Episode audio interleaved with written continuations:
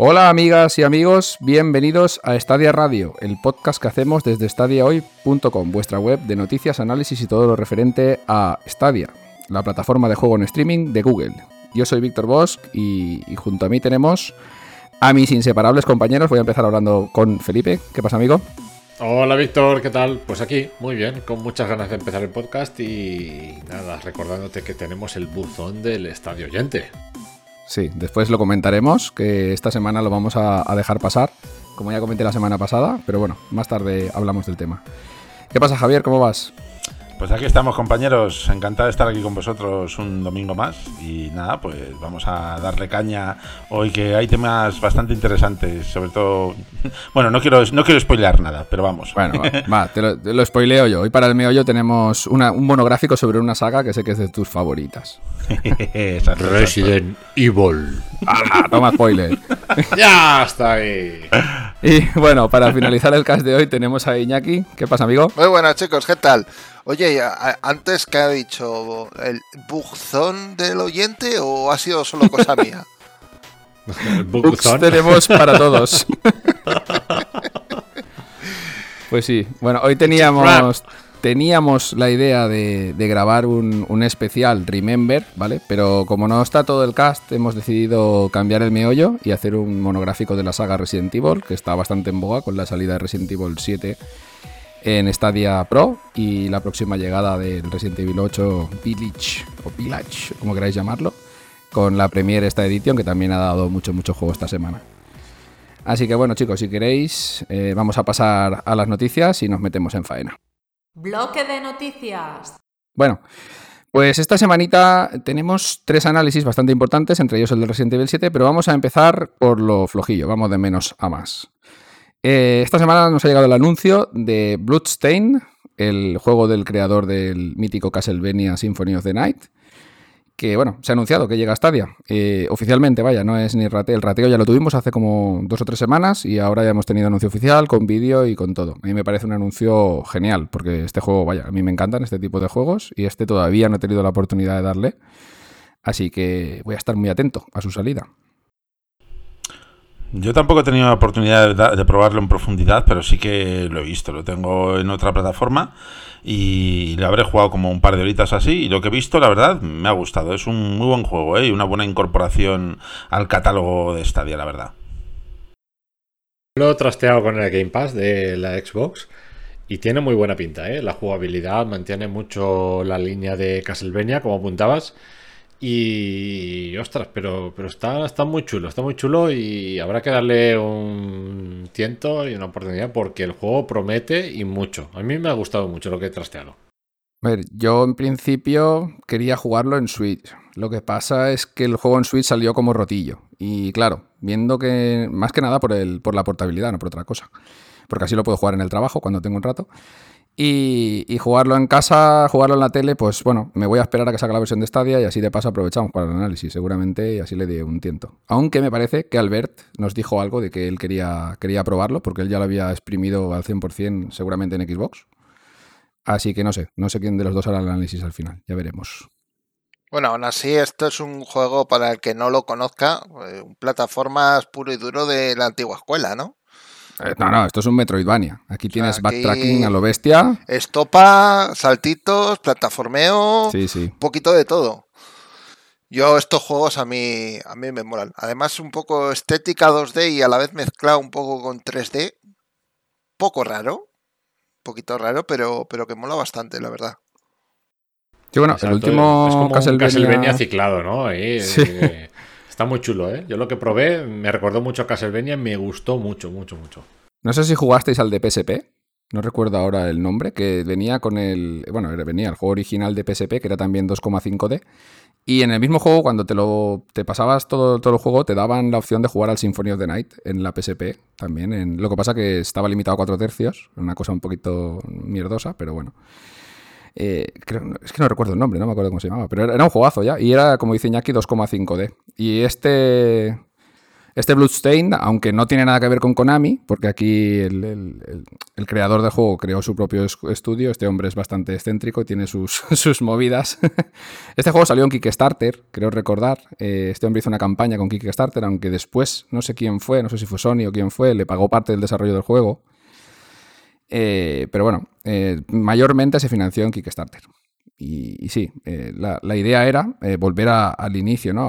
O sea, un reinicio de la saga Castlevania bajo otro nombre, con otros personajes. Bueno, seguir con su, con su bola.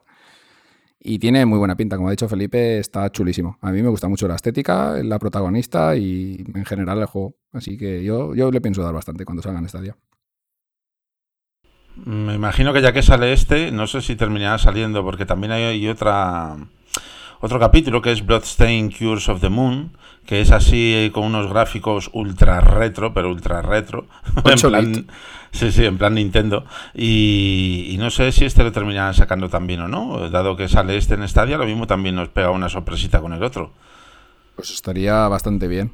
Para verlo a 4K Estaría en mi bien. tele. Estaría bien. Estaría muy bien. Estaría muy bien. Madre mía, cómo estoy, Felipe, ¿eh? Madre inmenso, oye, empezamos a-. Y empezamos ahora, ¿eh? Nada, yo no quiero decir nada, pero bueno. Madre mía, le, va a, sa- bien, le vamos va a bien. sacar punta todo hoy.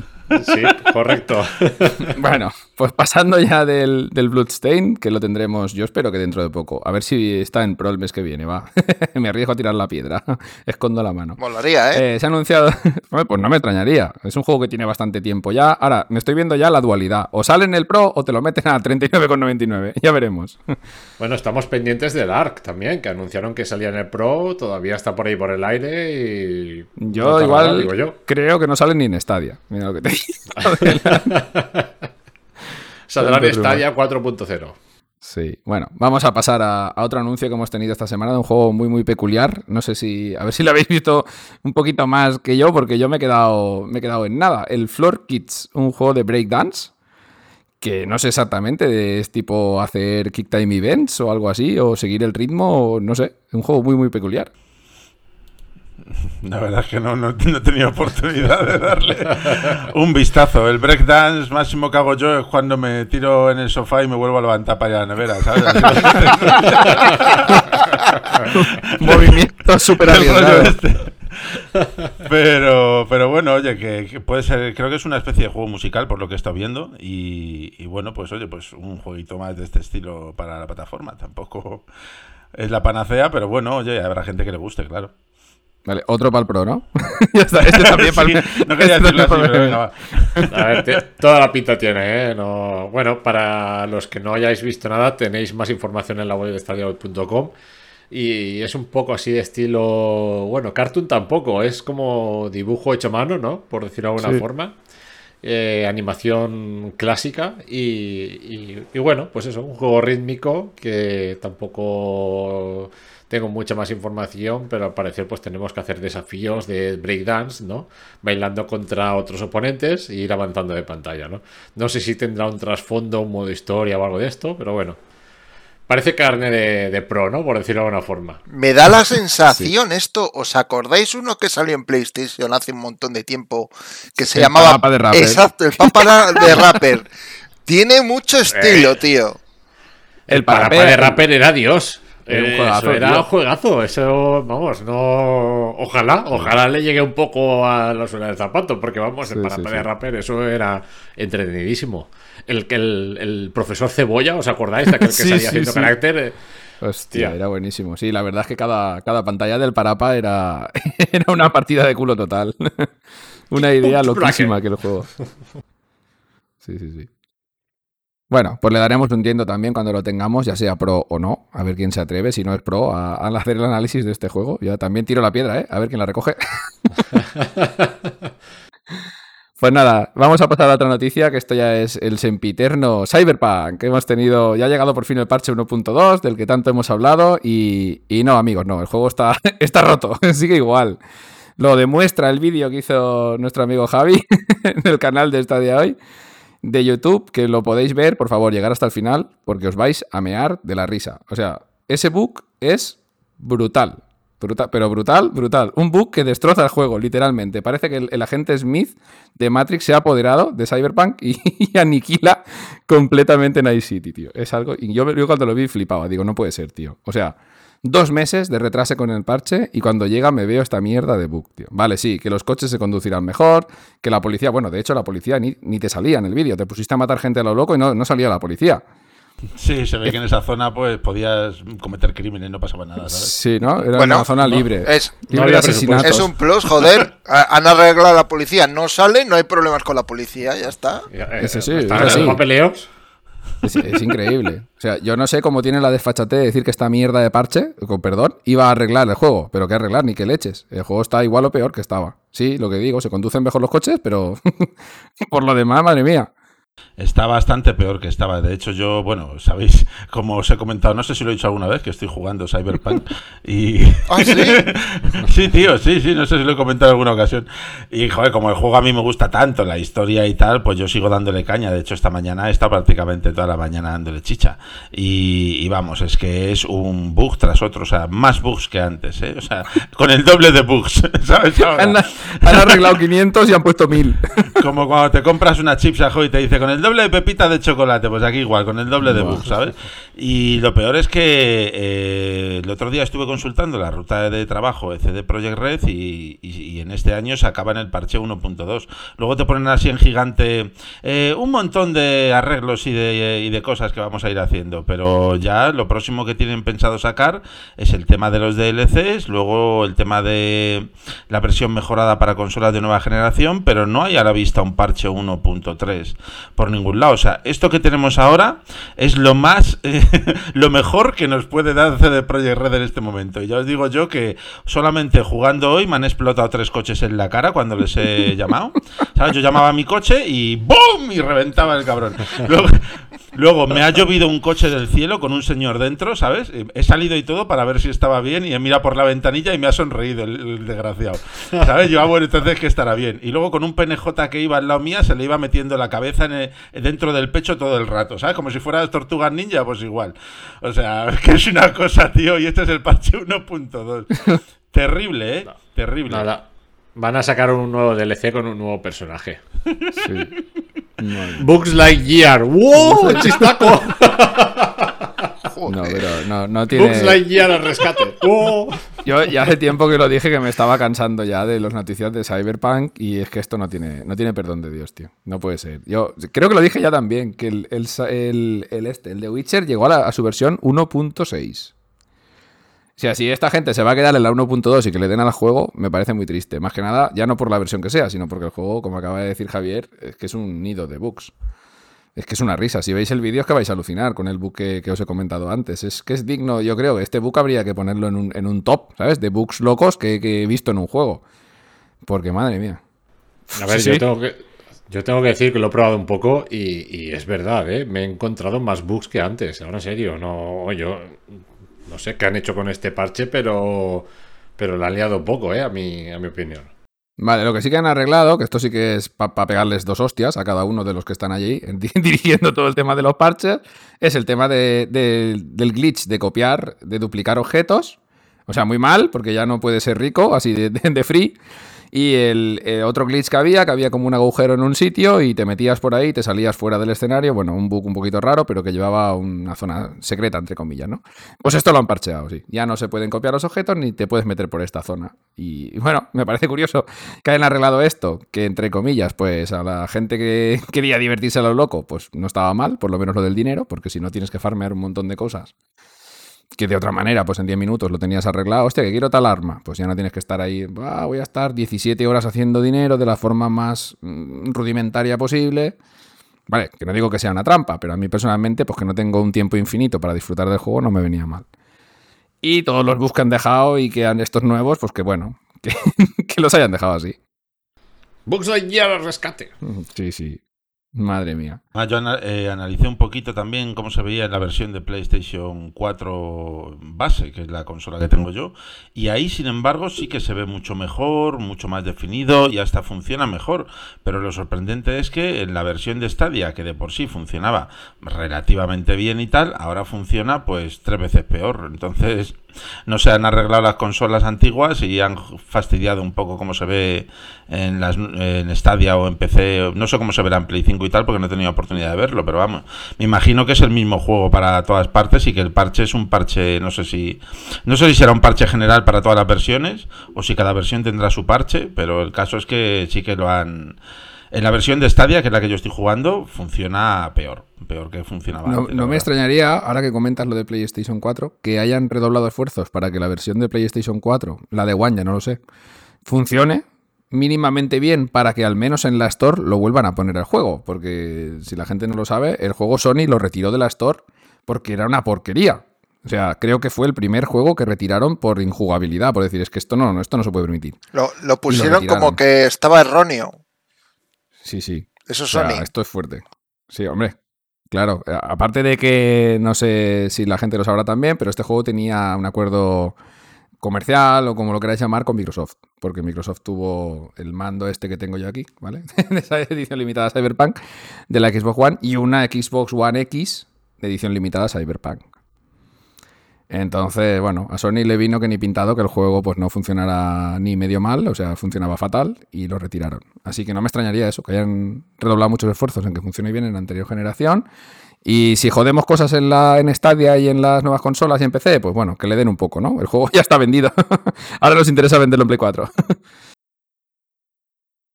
Una Ay, lástima. es terrible. La verdad es que sí. Porque es buen juego, ¿eh? Es buen juego y, y tiene una narrativa de la, de la leche.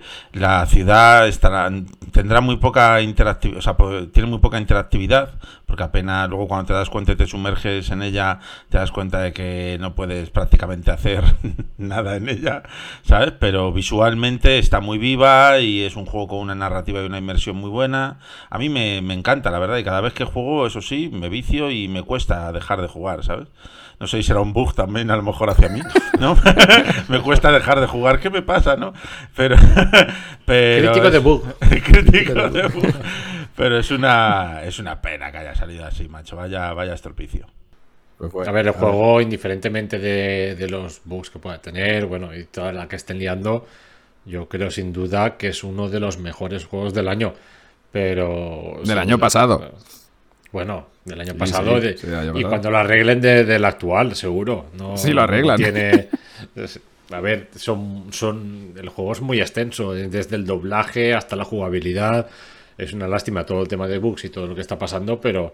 Pero es un referente sin duda, ¿eh? Yo ya digo, a mí el juego me encantó. Yo me pasé la misión principal, eh, muchas secundarias, no todas, por supuesto, porque claro, cuando vi que iban a arreglar cosillas, dije voy a parar y ya seguiré jugando. Y de momento sigo igual, ¿eh? voy a dejarlo en el dique seco hasta que el juego esté más pulido, porque no. Paso, tengo tantas cosas que tampoco quiero entretenerme mientras el juego esté mal. Es una lástima, pero bueno, lo dejaremos así. Nada, chicos, si queréis, vamos a pasar a los análisis, que tenemos tres esta semana. Eh, voy a dejarme el mío para el final y así enlazamos con el, con el meollo, ¿vale? Pues no sé, lo que queráis. eh, Te metes, Felipe, con el del DIRT, que yo también te ayudaré un poco con el temazo que tiene este análisis, porque esto, también- esto es de eh, recibo. Vale, empiezo yo mismo, por ejemplo. Pues nada, Vale, eh, estuve jugando al DIR 5, tenéis el análisis en la web, en estadiaweb.com.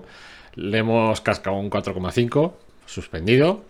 Y, y es una lástima porque el juego es un juegazo, me ha gustado mucho, tiene unos gráficos de escándalo y, y nada, viene doblado al castellano, tiene un pequeño modo historia que para ser un juego de, de carreras pues, pues no es normal. Y, y la verdad es que es un muy buen juego, pero presenta un bug bastante grave. Y es que cuando jugamos el juego en resolución de 4K, eh, el juego llega a un momento que empieza. que casca directamente. Casca, tiene un problema de rendimiento, empieza a tener rascones de, frames por, de cuadros por segundo, tiene caídas de frames. Y, y cada X tiempo, pues tienes una congelación de la imagen, vuelves, acelera. eh, es como si tuviese algún problema con la memoria. Pero esto eh, bueno, como os comentaba, ¿no? Cada, cada media hora, una cosa así. Puedes estar jugando perfectamente 4K media hora, tres cuartos de hora, y cuando llega el momento empieza a cascar, y a partir de ahí la única opción que tienes es pues reiniciar el juego, continuar jugando otra vez, pero con, otro, con otra partida nueva, por decirlo de alguna forma, porque si no es el juego es injugable. No, sin embargo, 1080p, pues puedes jugar tranquilamente, ¿no? Es un fallo.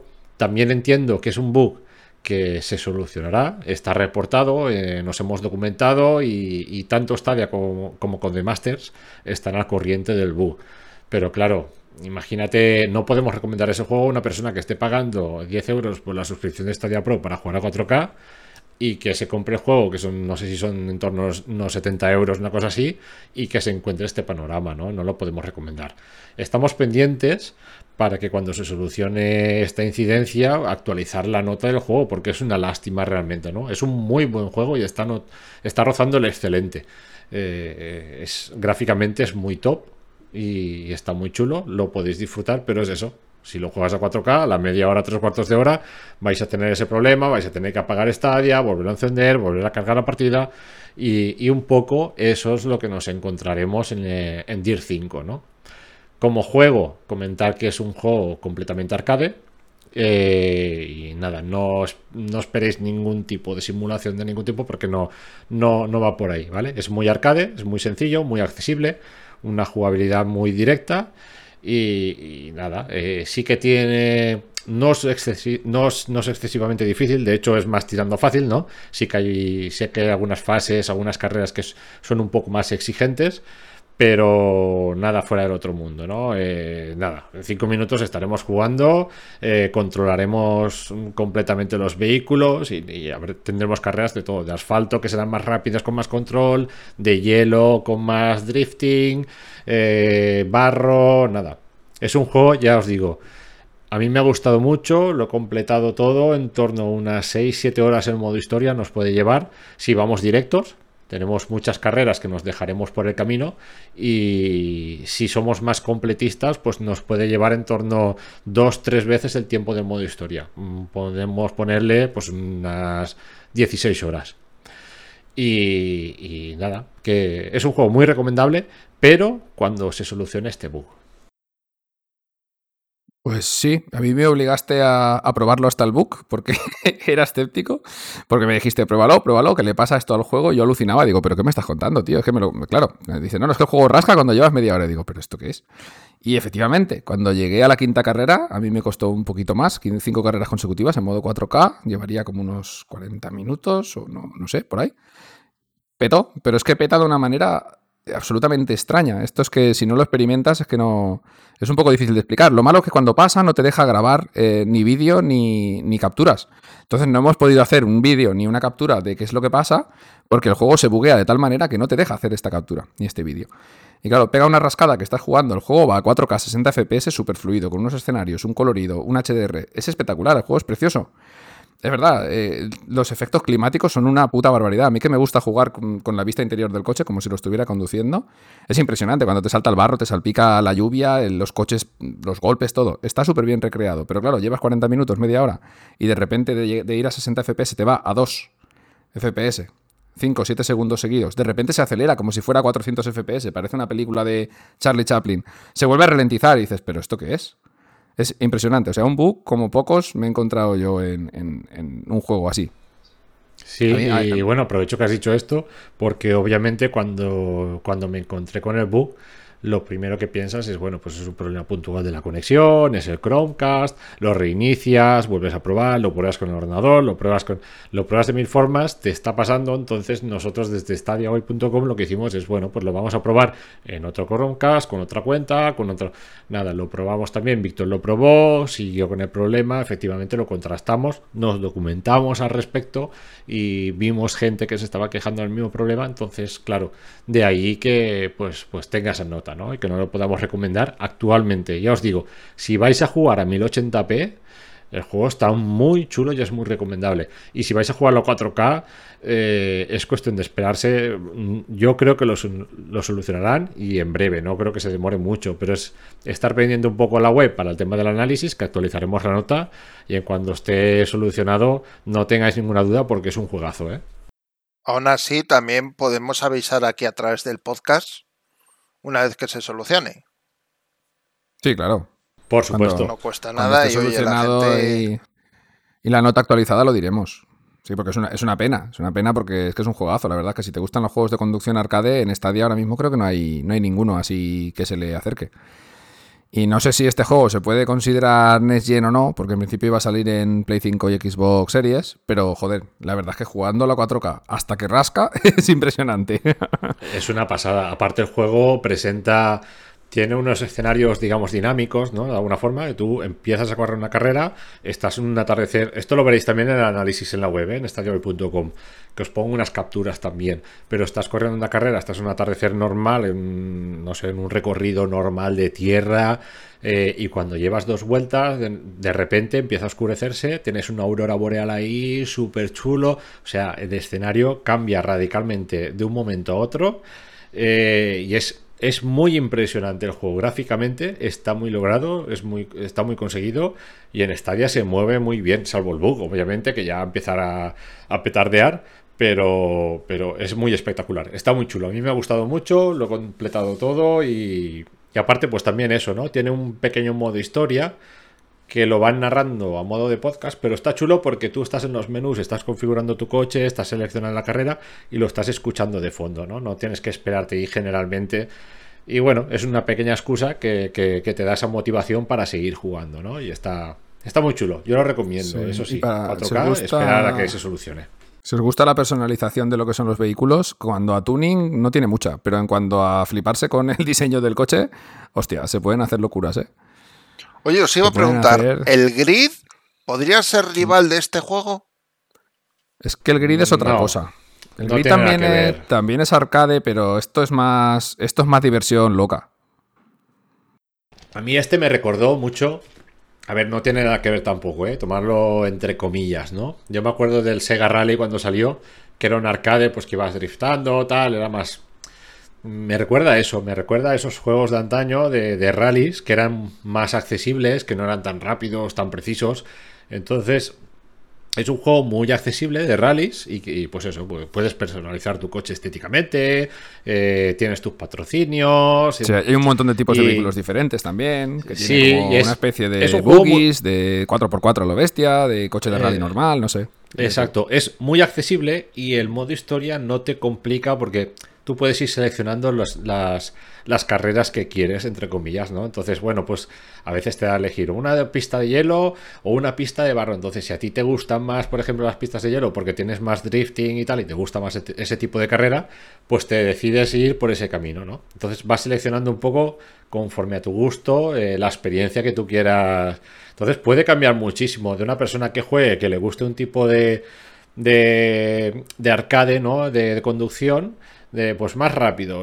Te derivas por un tipo de circuitos, o si te gusta más otro tipo, te, te vas por otros tipos de circuito, ¿no? Entonces te da a elegir y esa personalización, la verdad que se agradece también de cara a completar el, el, el desafío, ¿no? Del modo trayectoria. Está chulo. A mí me ha gustado mucho, ¿eh? No, ya te digo, es un juego que, que está tocando el sobresaliente, sí. Yo el grid lo veo arcade también, pero lo veo más para una persona que le gusten más los coches. Más, más los coches coches, ¿no? Digamos que jugar a juegos de coches para divertirse. Este, este es más arcade, más, como digo, más para divertirse y ya está. En el grid, vale, tienes coches reales, también se pueden. Hay competiciones más realistas, de turismos, de tal. Aquí es un poquito más inventiva loca, ¿no? Con carreras Exacto. muy, muy absurdas. Bueno, muy absurdas, vamos a ver. Dentro de las físicas medianamente reales, con unos coches también medianamente reales. Porque competiciones de este tipo hay, de buggies y de off-road así a lo bestia, en, en entornos de barro y saltos. y Pero bueno, que está, está, está muy chulo el juego, pero yo con el grid no lo compararía. Yo creo que el grid está más camino. Bueno, el grid, digamos que está entre, entre medias de simulación y arcade, ¿no? no Mm. Ni es simulador ni es un arcade completamente. Está entre medias. El 10.5 yo creo que es bastante más arcade directamente. Sí, sí. Aquí hacer un trompo es sumamente difícil, ¿eh? Ya puedes estar acelerando en una curva, tienes que ser muy manco para que un coche te haga un trompo, incluso en una carrera de barro. En el grid, tienes, eh, en, en el 10.5 tienes las gincanas, por ejemplo, que ahí tienes que hacer el burro todo lo que quieras y tienes que hacer donuts, tienes que hacer... Bueno, pero sí que es verdad lo que dices, Víctor, en, en una carrera normal, hacer un trompo Es dificilillo. Es complicado. O sea, tienes, tienes, se, se te tiene que dar muy mal para hacer un trompo sin querer. Sin embargo, en el Gear 5, si coges un coche con una tracción que no se te dé muy bien y tal, pillas una curva mal, En se el te grid, puede sí. ir. Sí, sí, sí. Coges un coche potente y te flipas en una curva, es- es fácil que se te vaya de atrás. Yo ya te digo, me metí las cinco carreras que me metí seguidas hasta que me pasó el bug. Iba primero, bueno, las gané todas, vaya. Entonces, de dificultad no le vi mucha. Tampoco toqué el modo de dificultad. Supongo que si lo pones en el más difícil, pues algo se notará. Eso Lo- es otra. la- el- La El IA era algo cabroncilla. Ya, lo poco que me pegué con ellos iban a matar, ¿sabes? Iban a tirarte. Sí, no, no, pero el juego es, es relativamente fácil. Sí que conforme vas avanzando se va complicando poco a poco y hay algunas carreras que sí que presentan un desafío real, pero son las mínimas. Eh, El juego es muy asequible y, no te permite tampoco, si quieres ajustar la dificultad, lo único que puedes hacer es cogerte coches menos potentes. Aún así, te lo pone relativamente fácil. No, es, muy permisivo, entonces es muy accesible y, y lo puede disfrutar cualquiera. Si buscas un desafío real eh, que te ponga las cosas difíciles, no es el juego que tienes que escoger. Muy bien. Pues bueno, a ver si sacan su contrapartida directamente de simulador de rallies, que también está muy chulo. Yo lo pude probar en PC y, me gustó mucho. Y a ver si nos sale también en Stadia. Pues nada, si queréis pasamos al CACE, que lo ha jugado Javier, que ya se lo ha fumado enterito. Y a ver, ¿qué te ha parecido? Después de las positivas impresiones de la semana pasada. Pues más positivas todavía, la verdad. Además, cuando escuchéis esto ya tendréis el análisis en estadiahoy.com para que vayáis a echarle un vistazo. Y la verdad es que, bueno, lo como os adelantaba un poquito en el podcast pasado, pues es un juego que, a ver, pues es un es como volver a los clasicazos plataformas de, de cuando éramos unos pequeñajos ahí jugando a nuestra consolilla con el sándwich de nocilla y o el bollicao, ¿sabes? Bollicao. Qué rico, Sí, sí, madre sí. mía. Y así estoy. Así, así estamos, ¿eh? Así estamos todos. La Por cierto, que- ya, ya que dices de bollicao, los bollicaos de los 90 no son como los de ahora, ¿eh? No sé si los juegos retro de ahora son como los juegos de antaño, pero los bollicaos no. Una pena. diferente, sí. Sí, y, sí, sí. y nada, no, la verdad es que es una pasada, está muy chulo. A ver, le- yo al juego le, le he dado un siete y medio. ¿Por qué? Porque a lo mejor parece una nota baja si digo que el juego está tan bien.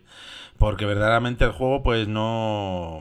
Es un juego, está, está muy chulo y tal, y todo lo que tú quieras, pero no inventa nada nuevo. Es un juego que rescata un montón de fórmulas que hemos visto un montón de veces en mil juegos distintos, ¿sabes? Y de hecho es como un popurrí de todas esas fórmulas. El juego tampoco es muy largo y parece que en lo poquito que dura el juego, que yo creo que en unas 5 horas te lo puedes pasar perfectamente. Y si quieres ir a por todos los secretos y tal, a lo mejor dura dos o tres horas más, pero no es un juego muy largo, la verdad. Y es como que concentra en todos sus pocos niveles y tal, eh, to- todos est- este popurrí de, de cosas que, que puedes hacer en todos estos juegos, ¿no? Y en cada pantalla te ofrece algo nuevo que hacer siempre, que eso la verdad pues lo hace un juego bastante divertido de, de jugar, porque siempre estás con una mecánica nueva en cada nivel o con cosas nuevas que hacer y tal, pero insisto en que son cosas que hemos visto mil veces, ¿no? Entonces no inventa ni ofrece nada nuevo y por, solamente por ese hecho ya creo que es un juego que no debería pasar de, de 8, ¿no? Y como no debería pasar de 8, pues le he dado un siete y medio y precisamente ese medio puntito se lo he quitado por la duración, ¿vale? Porque es un juego que podría haber durado un poquito más y lo hubiera sentado, la verdad, la mar de bien. Pero insisto en que es un juego muy chulo, muy bonito de ver, en lo visual es, es precioso. Eh, en el apartado sonoro no destaca nada, simplemente pues cumple la música y el sonido, pues es el que es y el que se espera de él. Pero sobre todo donde destaca el juego y el por cual lo recomiendo es por la diversión, es muy divertido de jugar. Ya te digo que a mí se me hizo muy corto, la verdad. Y el manejo que tiene, que es eh, impoluto, es súper preciso, que además en un juego de plataformas como este, pues es algo vital, evidentemente. Si es un juego de plataformas y el manejo no anda bien, el resto del juego se va al garete, ¿no? Y en este caso no, es un juego súper preciso, además un poquito puñeterillo a veces, ¿eh? Que no veas que tiene algunas pantallitas. Al principio Eso- cuando empieza dices, uy, qué decir". moñas. Sí, que yo jugué el primer nivel y, eh, joder, tiene la dificultad a lo Donkey Kong Tropical Freeze, que dices, madre mía, aquí un milímetro de salto mal, mierda, me he caído muerto. Eh, un efecto. cal- un- cualquier salto mal hecho es muerte y pla- las plataformas están apuradillas. En efecto, en efecto. Además, ese juego con el que lo acabas de comparar, con la saga Donkey Kong, yo creo que bebe muchísimo de él en cuanto a mecánicas y todo, ¿sabes? Y, y pues según vas avanzando en el juego, pues imagínate eso multiplicado por 100, ¿sabes? O sea, hay algunas pantallas que son al milímetro, ¿sabes? Es como pim, pam, pum, el salto aquí, allá y como falla está. Lo bueno es que el juego, en cuanto mueres, pues al instante te saca otra vez ahí tiene, tiene, un check, eh, bueno, tiene un checkpoint y si lo juegas en modo fácil, por decirlo de alguna forma, tiene hasta checkpoints adicionales. Entonces es un juego que básicamente te mueres y lo vuelves a intentar, te mueres y lo vuelves a intentar. Y así todo el rato, que la verdad es que a mí me gusta ese, ese rollo, porque ya estoy mayor. y no estoy para repetir muchas secciones grandes de juego, pero he de reconocer que mientras que lo jugaba hay veces que he dicho, bueno, creo que por hoy ya está bien, mañana seguimos porque me está dando un tic en el ojo, ¿sabes? no sé si has jugado al Celeste para comparar la dificultad jugado a Celeste, Javier. Sí, sí, no, pero Celeste es como el Bloodborne comparado Sí, sí, eso te iba a decir. Que Celeste en ese rollo de morir y lo vuelvo a intentar y mañana continuamos que el tique en el ojo. A mí me ha pasado como 100 días seguidos. Digo, madre mía, no hay manera. Este es terrible. Sí, sí. Este es más accesible, ¿no? Sí, es bastante más accesible, la verdad. Pero, pero bueno, yo lo recomiendo, ¿eh? Si para el precio que tiene y tal, pues te va a dar unas horas de diversión y, si te gusta el género sobre todo, lo vas a disfrutar mucho, la verdad. Está muy chulo. Y saber el análisis, porfa. Ahí, ahí estamos. y el vídeo de primeras impresiones. Ahí está, ahí está, correcto. Eh, sí, sí, sí. Hay que verlo todo para documentarse bien. Bueno, no sé si tenéis alguna pregunta para Javier. Yo le di un ratito los dos primeros niveles y me gustó bastante. Yo no he jugado, sinceramente. Aunque bueno, lo que sí que nos dice es que al fin y al cabo el que va a comprarlo sabe lo que va, ¿no? O sea, es un juego de plataformas puro. Plataformeo de toda la vida y... Eso es, eh, el que le guste ese estilo de juego, pues en plan los Donkey Kong o Sonic o Super Mario, los clásicos de toda la vida, le va a gustar este seguro, yo creo. Bueno, para el que no lo sepa, es totalmente si 2D. un poco las capturas. Perdón, Víctor. No, que, para el que no sepa el juego cómo es, es totalmente en 2D, en pixel art, recordando mucho, a, como ha dicho Javier al principio, a los juegos de plataformas de los años 90, tipo pues, los Donkey Kong de Super Nintendo, el Super Mario World o incluso algún Sonic, no tan vertiginoso, pero de ese estilo. Exacto. Nada, yo quería apuntar eso, que, que al que se decante por ese juego, ¿no? Viendo las capturas que hay en la Store y demás eh, yo creo que si te decantas por ese juego, por las capturas que has visto y, nada, las referencias que puedas tener, no vas a fallar porque es lo que ofrece, ¿no? Lo que, lo que enseña es lo que ofrece. Tal cual. Pues bueno, entonces si queréis vamos a pasar al último análisis, que es el que he hecho yo, que es el de Resident Evil 7, y empalmamos con el meollo, que va a ser un monográfico saga Resident Evil. Resident Evil. Muy bien, no podía faltar.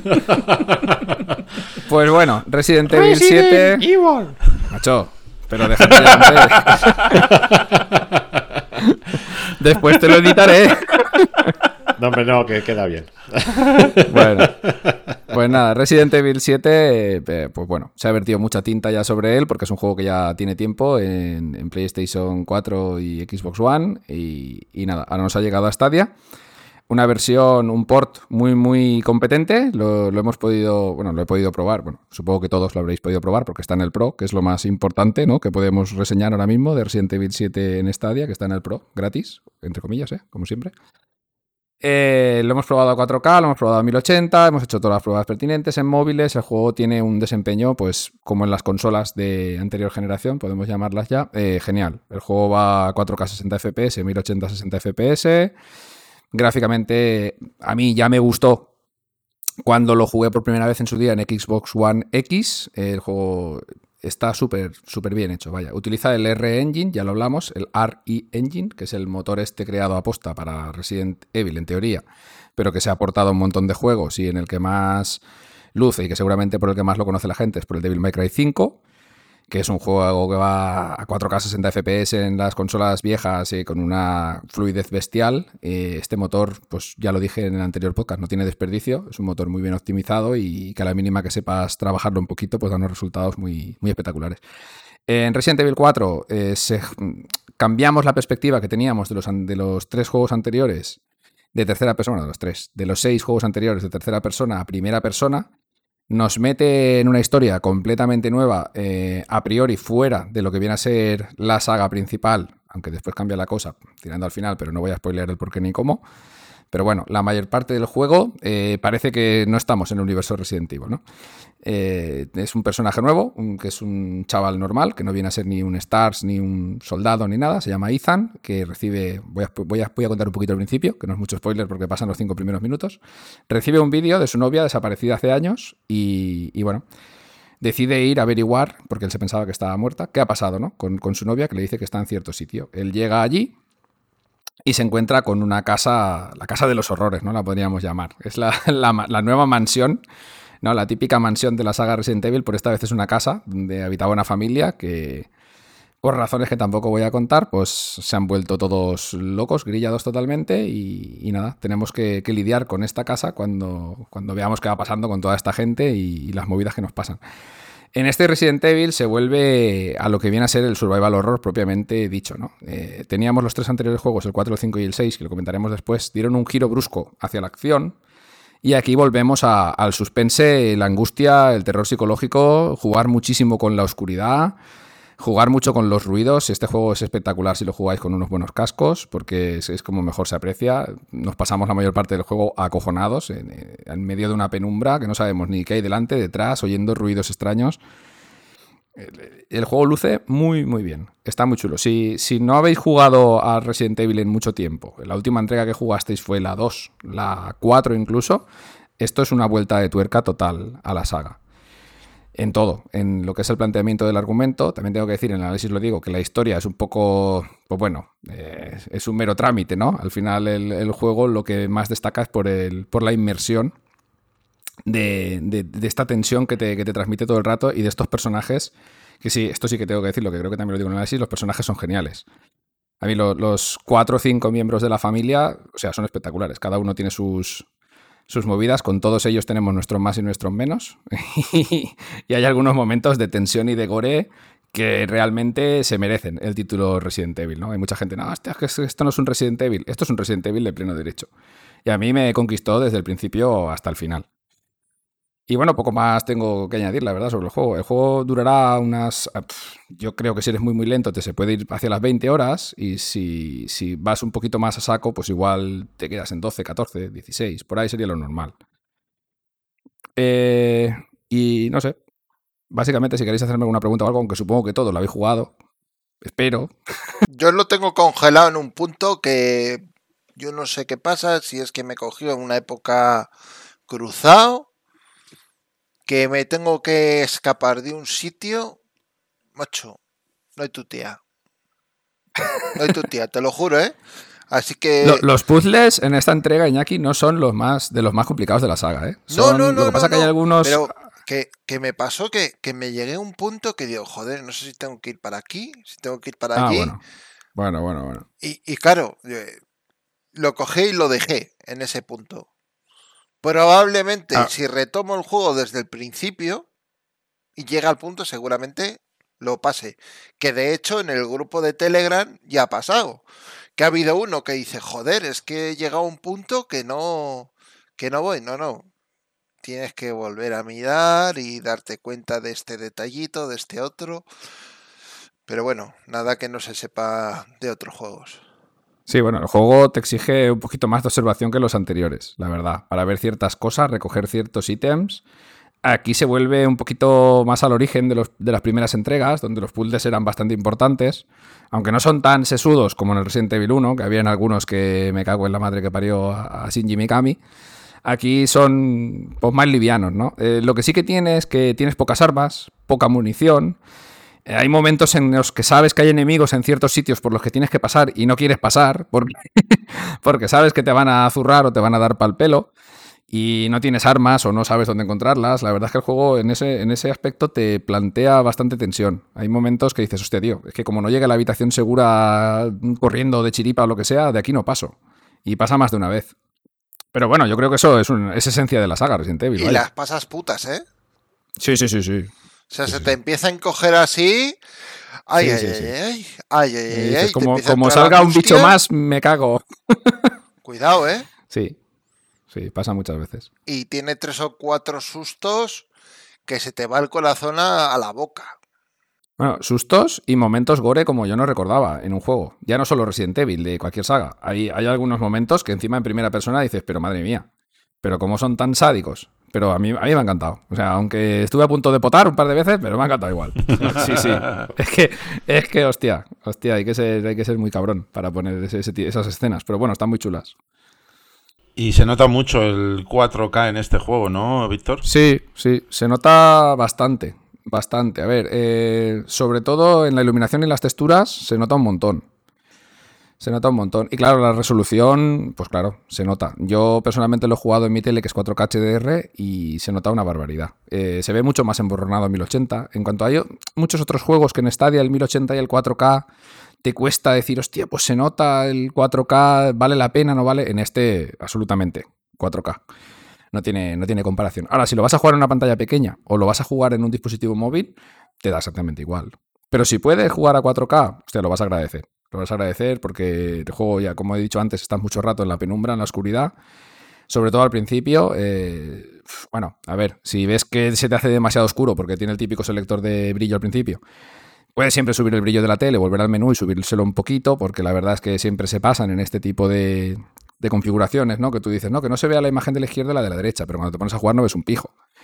Sí que he escuchado a gente que dice, no, es que si meto el HDR no veo nada, eh, se vuelve mucho más oscuro el juego. Pues yo no lo he notado mucho en mi tele, pero bueno, eso dependerá del HDR de cada, de cada uno.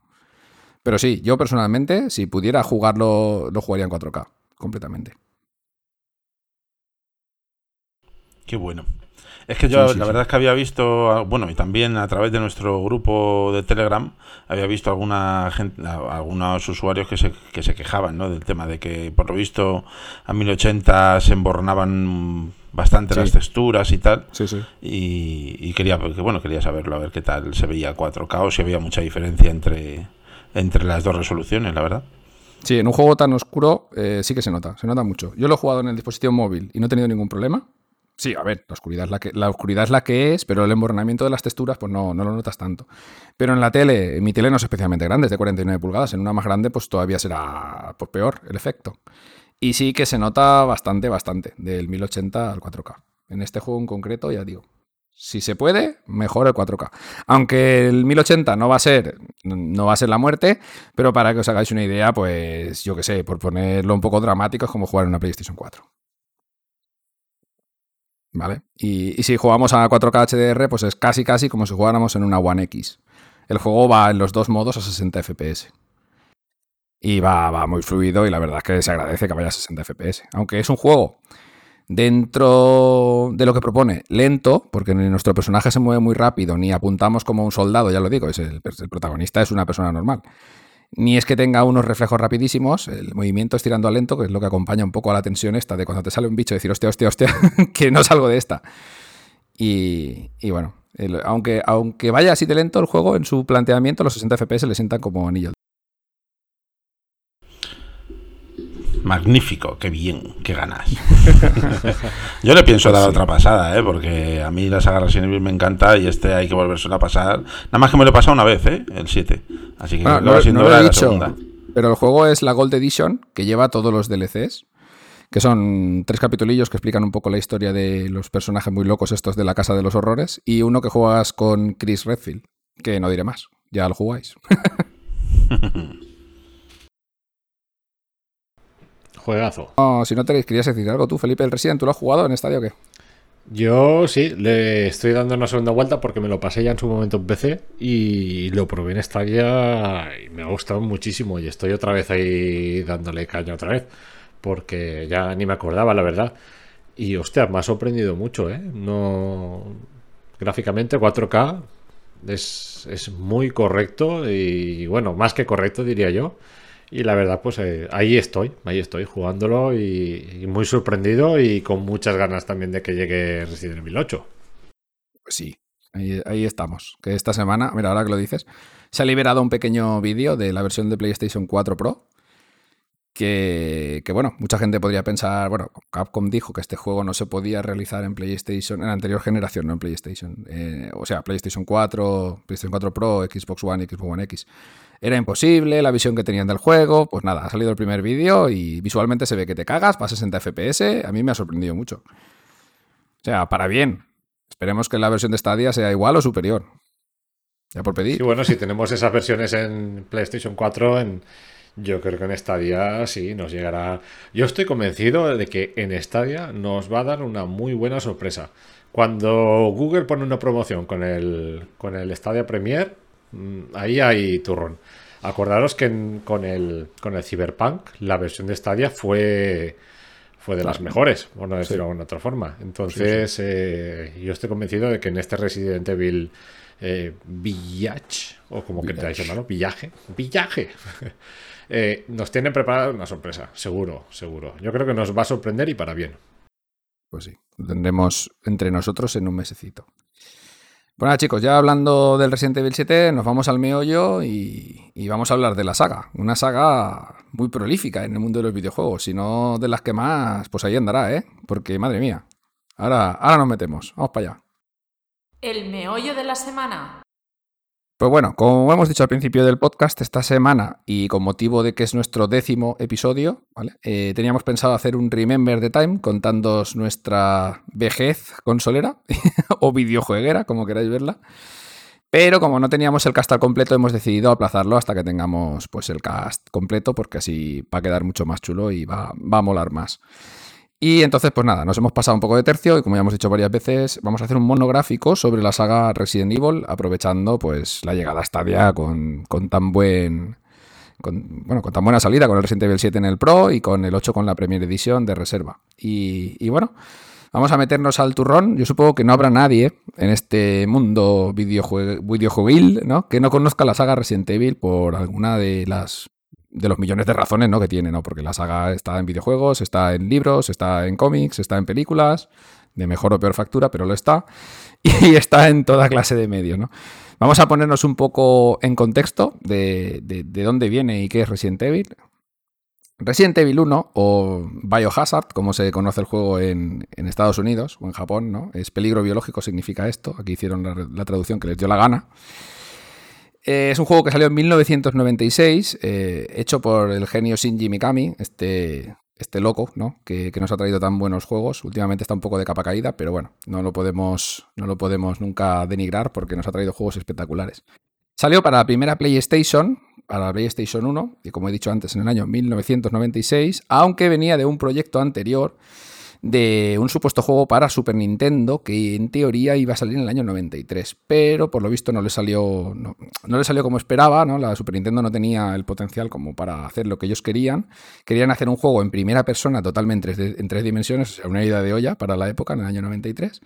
Y al final acabó saliendo Resident Evil 1, que es un juego en tercera persona con unos gráficos pre-renderizados, o sea, no sé si os sonará esto a los más, a los más mayores o los que tengáis ya cierta edad como nosotros, pues sí, ¿no? Había muchos juegos de la época, como los Final Fantasy 7, 8 y 9 de la PlayStation, que tenían unos fondos pre-renderizados espectaculares, con una resolución mil veces más alta que la que tenían los personajes, y unos personajes pues hechos en tres dimensiones con cuatro poligonillos que se movían por encima de los escenarios, ¿no? Eh, en este primer Resident Evil teníamos dos personajes, Chris Redfield y Jill Valentine, que eran miembros de, un escuadrón que se llamaba Stars, de unas fuerzas especiales, un poquito curiosas. Yo me gustaría recordar o mencionar la, intro del Resident Evil 1 para PlayStation, que para mí pues, es, un, hito, vaya, es un, un algo legendario dentro del mundo de los videojuegos, ¿no? Una, intro de vídeo de vídeo real con, unos personajes de serie C, ya no ni B, eran realmente actores muy malos, pero de tan malos que eran, eran buenos. La verdad es que sí, sí, no sé si lo recordaréis, aquellos perros ensangrentados corriendo. Bueno, espectacular. La verdad es que a mí, a mí es que el juego me marcó, ¿eh? Yo tengo que decirlo, ya he hablado alguna vez. Eh, el juego, eh, yo creo que creó lo que viene a ser el género del survival horror, ¿no? Ellos mismos lo definieron así, eh, de supervivencia y terror, o como queráis llamarlo vosotros. Este primer Resident Evil yo fue el primer juego que compré por mí mismo para la PlayStation 1. Eh, había jugado muchos juegos en casa de Felipe, que él fue, como ya he comentado alguna vez, uno de los primeros cinco poseedores de una PlayStation en España, y no es broma. Eh, pero bueno, este fue uno de los primeros que yo compré. Bueno, primeros no, el primero que yo compré. El Resident Evil 1 nos llegó a Europa durillo. Nos llegó en inglés, completamente en inglés. Yo, pues bueno, en el año 96, no voy a tirar años, pero tenía 15. Así que no tenía ni puta idea de inglés. Y este lo sufrí. Sí, sí. Este lo sufrí, pero bueno, pero bien sufrido, ¿eh? Pero bueno, lo, sufrí y lo disfruté. Yo recuerdo aquellos puzzles totalmente locos que si sabías inglés pues eran medianamente resolvibles, pero en español eran una ida de olla, quiero decir, si no sabías inglés, no en español, una ida de olla total. Y un juego que, me, que a una persona normal le hubiera costado 7, 8 horas, a mí me costó pues 20 o 25 o 30, no sé, le di como 70 vueltas a este primer Resident Evil. No sé vosotros qué experiencia tuvisteis o si la tuvisteis en su momento con el Resident Evil 1. Bueno, yo creo que quedará para la memoria de todos los jugones de antaño eh, el, en el Resident Evil 1 la escena del primer zombie que aparece, que está como de espaldas ahí. Eh, era una CGI, esto era una cinemática. Sí, sí, sí, era una cinemática en la que está el zombie de espaldas y tú lo descubres y se gira así de repente. Bueno, los que lo hayáis vivido sabéis a qué escena me refiero. Yo creo que esa escena eh, es icónica de la saga de Resident Evil, sin, sin ninguna duda, ¿no? Y a mí me marcó muchísimo. Lo de la PlayStation, la primera PlayStation de España, tal, eso lo dejaremos para el próximo capítulo del podcast, en el que haremos ahí memorias de, nuestra infancia y tal. Cuando vamos a Remember. Que igual es la semana que viene o igual no. Eh, no se sabe. No se sabe. Anda, andará, no se sabe. Pero bueno, yo de Resident Evil, pues a ver, tengo, tengo muchos recuerdos, ¿no? Eh, esa, esa escena sobre todo yo creo que marcó, marcó un antes y un después en la época de los videojuegos, ¿no? En, esa, esa, frialdad, ¿no? Eh, hasta entonces eran, eran mucho más inofensivos, ¿no? O yo por lo menos lo recuerdo así. A partir de entonces se marca, se marca un antes y un después en, los videojuegos, ¿no? Y, y, nada, yo creo que es uno de los mejores juegos que ha habido nunca, ¿no? De Resident Evil, el primero sin ninguna duda. El segundo estuvo muy bien, pero bueno, ya empezamos. Ahora llegaremos, ¿no? Me imagino. Sí, ahora, ahora iremos repasando uno por uno. Y yo me quedo con esa escena del primero.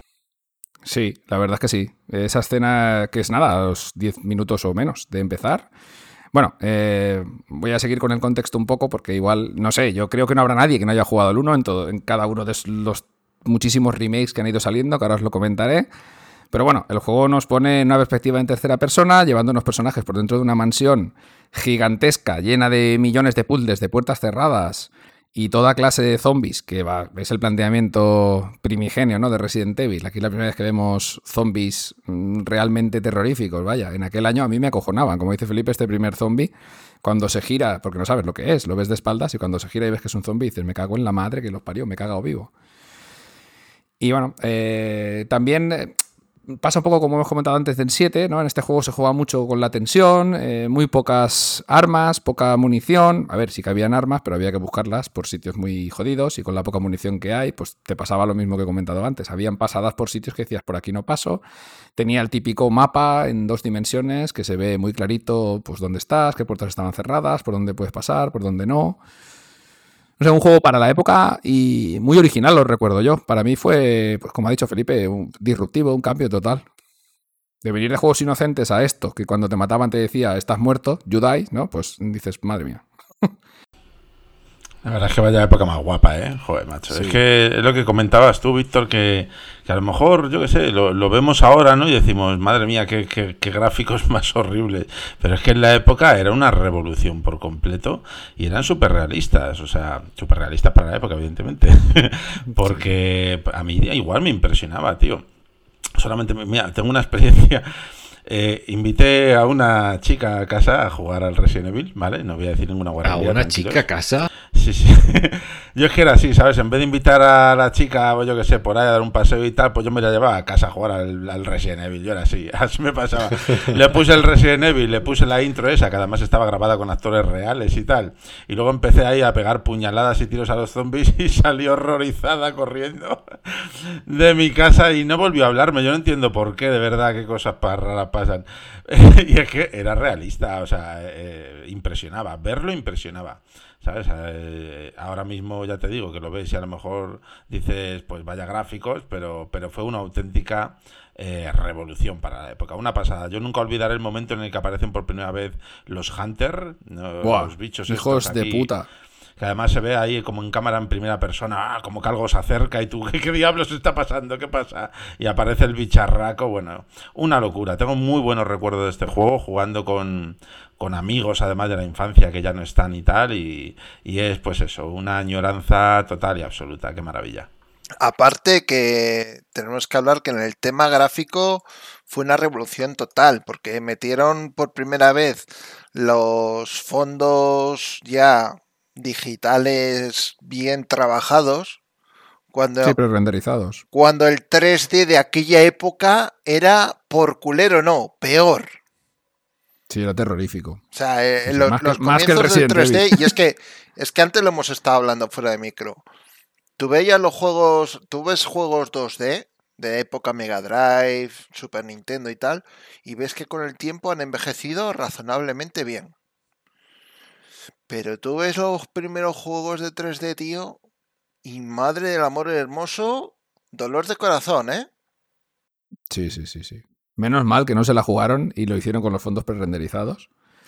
Que unos fondos, todo hay que decirlo, en la época espectaculares. La mansión era Era, bestial. era una O locura. sea, era una locura. sí, sí, sí.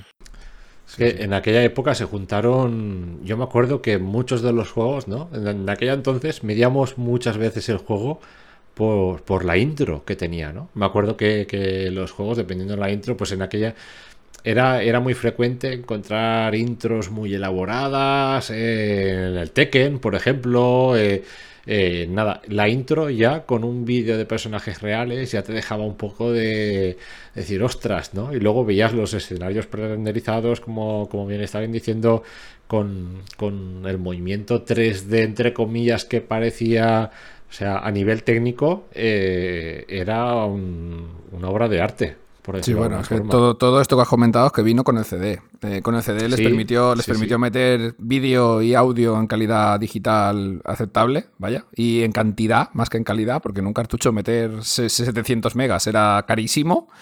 ¿no? Nos acordaremos de aquellos cartuchos de, de Neo Geo de 330 megas y, no sé, 50.000 pesetas y cosas así, ¿no?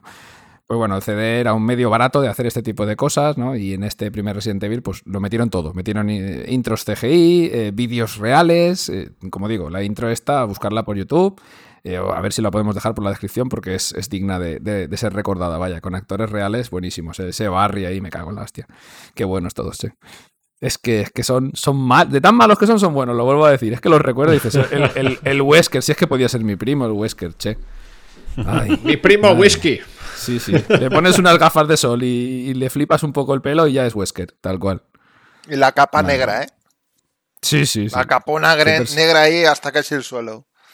Sí, que los personajes son totalmente arquetípicos. Bueno, el juego es cabrón desde el principio. Te deja elegir jugar con Chris o con Jill. Eh, con Chris solo tienes el cuchillo como arma, que esto es lamentable. Te tienes que enfrentar al primer zombie, que seguro que a todos nos mató, creo yo, la primera vez, porque el muy hijo puta se te tira al cuello y ya está, estás muerto y tú vas con un cuchillito ahí rascándole un poco las narices. Con Jill al menos te dejaba una vereta con, con 15 balas y ale, a correr. Qué cabrones eran estos japos en los 90. Y claro, esto no lo hemos dicho, pero lo vamos a decir. El manejo de los personajes también marca una época. Me cago en su puta madre, qué malos eran, ¿eh? Yo no he visto cosa más ortopédica.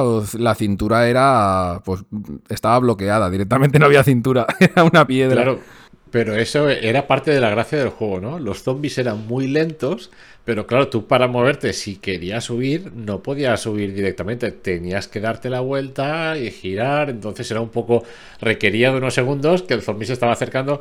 Eh, jugaron muy bien, la, o sea, la jugabilidad, yo no sé si por casualidad o adrede. yo creo que fue más muy- por casualidad, ¿eh? por el mando, porque, porque no estaba todavía el, el stick analógico. Entonces se la tuvieron que jugar con la cruceta. Y fue lo que Yo- le salió. Yo creo que fue más casualidad, ¿no? Por eso, ¿no? Que los zombies eran lentos, la, movilidad del personaje era también un poco ortopédica, lenta, llamémosle así, ¿no? Y, y a eso le sumamos eh, la munición que era muy escasa, entonces eh, creaba una tensión en la jugabilidad, ¿no? Que, que esto, pues, el- era único en ese momento. No experimentar esa tensión de decir que viene el zombie y estabas como 20 segundos que viene el zombie a por mí, yo estoy girando y que no puedo escaparme y al final me muerde, pues estaba. No, yo ver, tengo muy buenos recuerdos. Por todas esas razones les quedó un juego redondo. A ver, eh, Redondo. en- en- con unos enemigos finales legendarios. ¿Quién no se acuerda de la serpiente? ¿Quién no se acuerda del Tyrant al final? Del lanzacohetes. Pero vamos a ver, esto es, es ya historia del videojuego. No se le puede. Spoiler definir- alert. No sé, quien no haya jugado, pues yo, los, yo lo siento ya, pero aquí van a haber spoilers a mansalva. No puede ser que un juego, un juego del año 96 con un remake, es que lo, lo tengo apuntado porque lo voy a decir, con un remake del año 2002 para GameCube, ¿vale? Y después con un remaster en el año 2015 para las consolas PlayStation 4, Xbox One y PC, no haya jugado nadie a este juego. Ha salido en todas las putas consolas, en móviles, en todos los dispositivos posibles donde se pueda jugar este Resident Evil 1. O sea que si soltamos algún spoiler, pues que tampoco sepa mal, la verdad. bueno, yo como digo, para mí es historia de los videojuegos. Y uno de los mejores juegos de posiblemente que he jugado nunca. Bueno, vamos por el 1. Tenemos que llegar al 8. Sí, no sé ah, vamos, a, vamos a agilizar, va. Bueno, eh, dos años después nos llegó Resident Evil 2 con un planteamiento muy similar. eh, seguimos en PlayStation 1. Los protagonistas volvían a ser dos, Leon S. Kennedy y Claire Redfield. Claire Redfield es la hermana de Chris Redfield, eh, su propio apellido ya lo dice, y Leon S. Kennedy pues es un personaje nuevo que se introdujo. El juego venía en dos discos. El primero eh, venía todo en un disco y elegías personaje y más o menos era todo parecido. En este, en el segundo, más o menos me refiero a la mansión era todo lo que hacías y por donde pasabas era parecido. En este segundo, cada disco correspondía a uno de los personajes. Este, como vienen dos discos, pues es mejor, ¿no? Con el razonamiento de los haters y tal, siempre cuanto más discos mejor.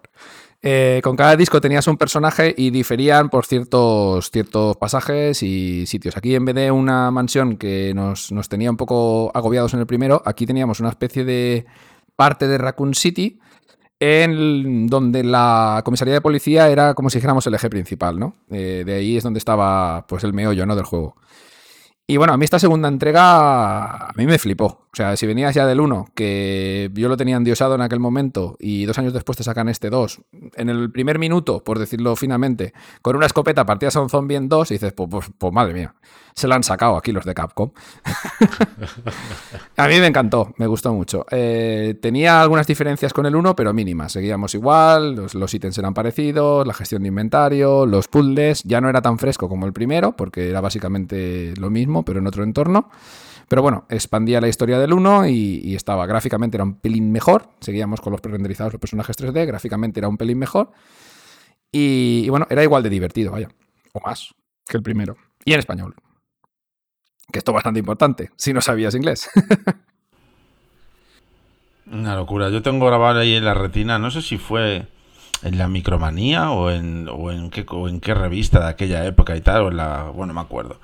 Que, que la, la primera vez que vi los primeros artworks del Resident Evil 2, que salía ahí los zombies eh, vestidos de policía y tal, y bueno, yo de, de pensar solamente cómo se vería esto en el juego, pues yo, un chavalín que era, estaba ultra hipeado, ¿sabes? Una, una maldita locura. Y ya cuando salió el juego, pues eso. Yo también lo disfruté muchísimo. Me lo pasé varias veces además con los dos personajes. Y, y qué pasada de juego, la verdad. Además que te lleva de- a la ciudad, un escenario completamente distinto. Y, y muy chulo, la verdad, muy chulo. Y bueno, y, quien, y como para no recordar a Birkin, ¿verdad? Y a, y a todas las Madre. pesadillas que nos hizo pasar. Qué locura, qué pasada. qué, qué engendro el cabrón. La verdad es que sí. Eh, aquí, no sé, no recuerdo si era con, con Claire, si nada más empezar estabas con un accidente de coche, o Claire iba en moto, no lo recuerdo, pero estabas en una escena con un autobús, un montón de coches en llamas, cuatro o cinco zombies, que el juego, a ver, si te ponías a matarlos estabas muerto, la única opción era correr. Y así empezaba ¿eh? Resident Evil 2, que dices, madre mía. Ya te saltaban los nervios ya en la primera escena. Qué bueno. La qué verdad, grande, sí, tío. sí. Yo en, en- en esta saga, en- ya en el 3 ya no tanto, pero estos dos fueron, fueron muy, muy buenos. Fueron de, de- de menos a más, vaya.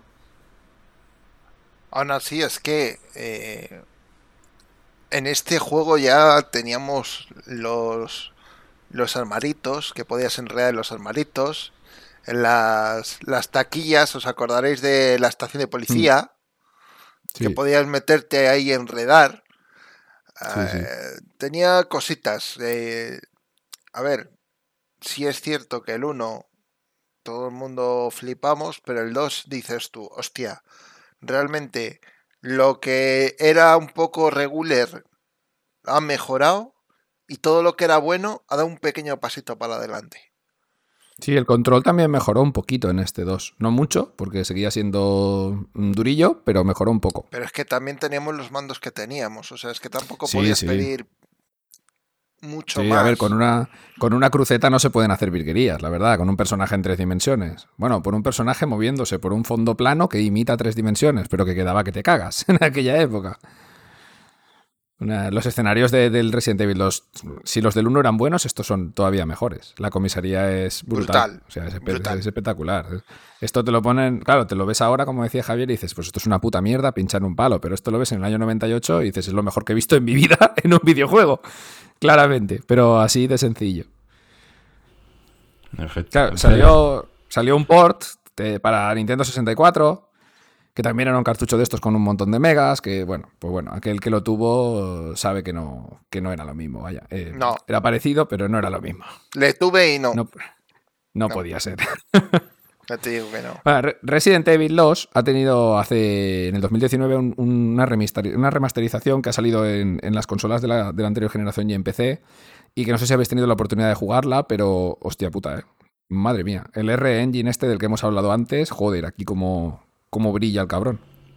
Yo jugué a la, absoluto. a la demo, porque además la demo te dejaban que era el juego, pero durante media hora, si no me equivoco. Sí. Por lo Sí, cual, sí, si, sí. si tú te pasabas mucho, en media hora, pues lo que te llegabas. Y hostia, eh, estéticamente se veía uf, muy potente. Sí, ¿eh? sí. Un, un cañón. El, el remaster es una, es una aberración. No, no se puede comparar al original, vaya. Yo sí que lo he jugado y, y, hostia, ha habido un, hay una cosa que realmente me saca de quicio, eh, que es el... Llega un momento del juego que te persigue el, el, este, el Mr. X, ¿eh? ¿Se llama? Sí, en el, en el remaster el Mr. X, sí. El Mr. X y no lo puedes matar. Tienes que continuar con la misión, no, no te lo puedes cargar o, o es muy difícil cargártelo. Y, y, y me acojono. Y ya no juego. ¡Tengo miedo! Bueno, No yo puedo, que, que no yo puedo. recuerde, en el original, Mr. X no estaba, ¿no? El que te acosaba tipo Nemesis, que ahora hablaremos de él, era Birkin, que sale un par de veces. Claro, Pero pero, que- luego te lo cargabas y ya está. Y este está todo el rato ahí detrás de ti, que, que Bueno, lo escuchas y que, que Birkin- viene, que viene, y te vas para allá. Birkin y- y acaba el como y- transformándose, ¿no? Como, como Cell, ¿no? En Dragon Ball, va cambiando de forma varias veces en el Resident Evil 2. Creo que, que es incluso el enemigo final, si no recuerdo mal, que te lo acabas cepillando con algún arma psicodélica tipo lanzacohetes también otra vez. En, en el original sí estaba, lo que pasa es que yo no sé por qué, eh, o mis amigos y yo le llamábamos el T-Zombie, que era, pues, sí, no sé por qué, lo leímos en alguna revista o algo, y era como este, pero sin, som- sin ese sombrero ridículo Ah, que se compra un rastrillo, ¿sabes? No sé Es como Colombo, pero zombie. y Sí, grande. como, como Colombo con esteroides, no sé, es una cosa muy rara. De, de una hostia te, ani- te aniquila. Bueno, pues vamos a pasar al 3, va, que si no se nos va a hacer muy largo todo el tema de Resident Evil. Pues bueno, la tercera entrega eh, llegó en el año 2000, también para PlayStation, eh, y bueno, expandía un poquito más todo esto que ya hemos dicho de los escenarios pre-renderizados, los personajes en tres dimensiones. En principio, si no recuerdo mal, aunque no he encontrado la información, eh, este juego iba a ser como una especie de DLC o algo así, o continuación del 2. Lo que pasa es que se les alargó y decidieron sacarlo como 3, ¿vale? El Resident Evil 3 tiene de, de sobrenombre Nemesis o Last Escape en, en Estados Unidos y en Japón. En Japón, pues bueno, como se llama en japonés, Last Escape. Y, la prota Sí, correcto, tío. Y la protagonista es Jill Valentine. Bueno, y el 3 también está muy, muy chulo, la verdad. A mí me gustó muchísimo. Sobre todo porque teníamos al puto Némesis de los cojones, que es un personaje, pues que. Pues por la madre que lo parió. Es un personaje que inunda el juego, vaya, el cabrón. Porque el tío es capaz de atravesar paredes, de aparecerte en cualquier escenario aleatoriamente, no se puede matar, es un enemigo temible y que lo único que puedes hacer cuando aparece es subir. Tiene pues una música propia cuando aparece, es, es un demonio el cabrón. Es el factor más diferencial, vaya, de los dos anteriores. Es una pasada. El Nemesis a mí me, me, volvía loco, tío. Qué pesado era, por Dios, parecía ahí. Madre mía, pero, pero es una locura. Bueno, y en el remaster este que han, en el, que han sacado hace nada, de, sí. de, del Resident Evil 3, pues más pesado todavía. pero sí, uh, yo también lo disfruté muchísimo. Pero sí que lo sentí. Ya fíjate, con el 1 lo disfruté. Bueno, el 1 para mí es pues un, una parte de mi vida, ¿sabes? El 2 igual, también lo disfruté mucho, pero ya el 3 lo comencé a sentir un poquito menos especial. No sé por qué, si quizá a lo mejor el juego no me transmitía tanto, si yo ya tenía una edad en la que a lo mejor no me fascinaba tanto, ¿no? Como, como antes, pero, pero el 3 lo empecé a notar ya como... No es que no me gustase, ¿eh? me encantó, pero sí que no, no tenía esa magia ¿no? que tenían los yo, otros dos. Yo creo que ya la fórmula estaba ya un poquito desgastada. Porque tres seguidos, los dos primeros son muy buenos, pero el tercero ya es que no es, no deja de ser más de lo mismo. Añade el Nemesis, que sí, que es algo pues espectacular, vaya, en su planteamiento, más que otra cosa, porque el personaje no deja de ser un bicho enorme que sale de vez en cuando, cuando menos te lo esperas, pero añade un factor ahí de tensión y, y esto al juego. Pero no deja de ser más de lo mismo, vaya. El juego es más cortito que los anteriores, solo tiene un protagonista, en este caso Jill Valentine, ya lo he dicho, y, y bueno, eh, la fórmula pues ya adolecía un poquito de, de, cansamiento. Y por eso pues vamos a hablar ya de Resident Evil 4, si queréis.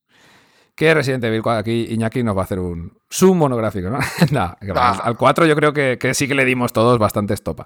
Bueno, pues Forastero. el Resident... Forastero, ahí estamos. Resident Evil... imbécil. Resident Evil 4... Fua. Banda que no cambió Resident Evil 4, cosas, ¿no? Ya que hablamos de que la fórmula estaba ya cansada, eh, nos llegó Resident Evil 4 en marzo del 2005 para GameCube, ¿no? Le, como ha dicho antes Javier, cuando yo vi las primeras capturas de este bueno, juego... para, o sea, para. Se, espera, habría, ¿qué, qué? Dime, habría dime. que decir, habría que citar el Resident Evil Code Verónica Loco, que los, los spin-offs los tengo para después. Pero, pero eso no es spin-off, ese, ese realmente era el 4 real. Bueno, Porque a ver, eso, eso mira, sí. puede haber Vamos matanzas a... en pueblos sí, va. si, si vamos hablamos a matizar, de, vamos. de, uno o de otro. Porque ya vamos sabes que había matizar. gente súper fan que decía que el sí. Code Verónica era el verdadero 4 y no el 4. Sí, bueno, vale, va, vamos a hablar de Code Verónica antes que del 4, va, que si no Está se, me, se me enfada. bueno, en el año 2000 llegó Resident No. Evil Code Verónica en exclusiva en un principio para Dreamcast, ¿vale? Eh, aquí había un acuerdo con Sega y querían lanzar el juego para Saturn. Lo que pasa es que Saturn tenía unas capacidades 3D pues mediocres, ¿no? Como muchos, muchos, muy pocos, porque la Saturn la tuvo poca gente, por desgracia. La Saturn tenía un chip 2D espectacular, o sea, una auténtica bestia, pero un chip 3D malísimo. Y por eso PlayStation pues, le dio pal pelo eh, en toda, toda su generación, ¿no? Entonces, eh, la gente de Capcom estuvo por sacar el juego para Saturn, pero no, no había manera. Y lo, lo, lograron un poco y lo sacaron para Dreamcast, la siguiente consola de Sega, que llegó adelantada a su tiempo, también una pena. Y no sé si. Bueno, eh, que añade Iñaki lo que quiera del Code Verónica. Yo lo jugué en Dreamcast y tengo que decir que gráficamente le pegaba con 100, 100 millones de patadas a la Resident de PlayStation. Era otro rollo ya. Nos íbamos de los pre-renderizados a escenarios 3D porque la consola ya podía con ello. Y como tú bien dices, pues sí, podría ser perfectamente Resident Evil 4, porque lo que es el 4 es tan rupturista que se podría haber llamado de otra manera. Exactamente. Es Pero que, bueno, por acuerdos y por historia se llamó llamando Code Verónica. Es que de, de hecho ese juego era como un 3.5 o algo así, dijeron en su momento.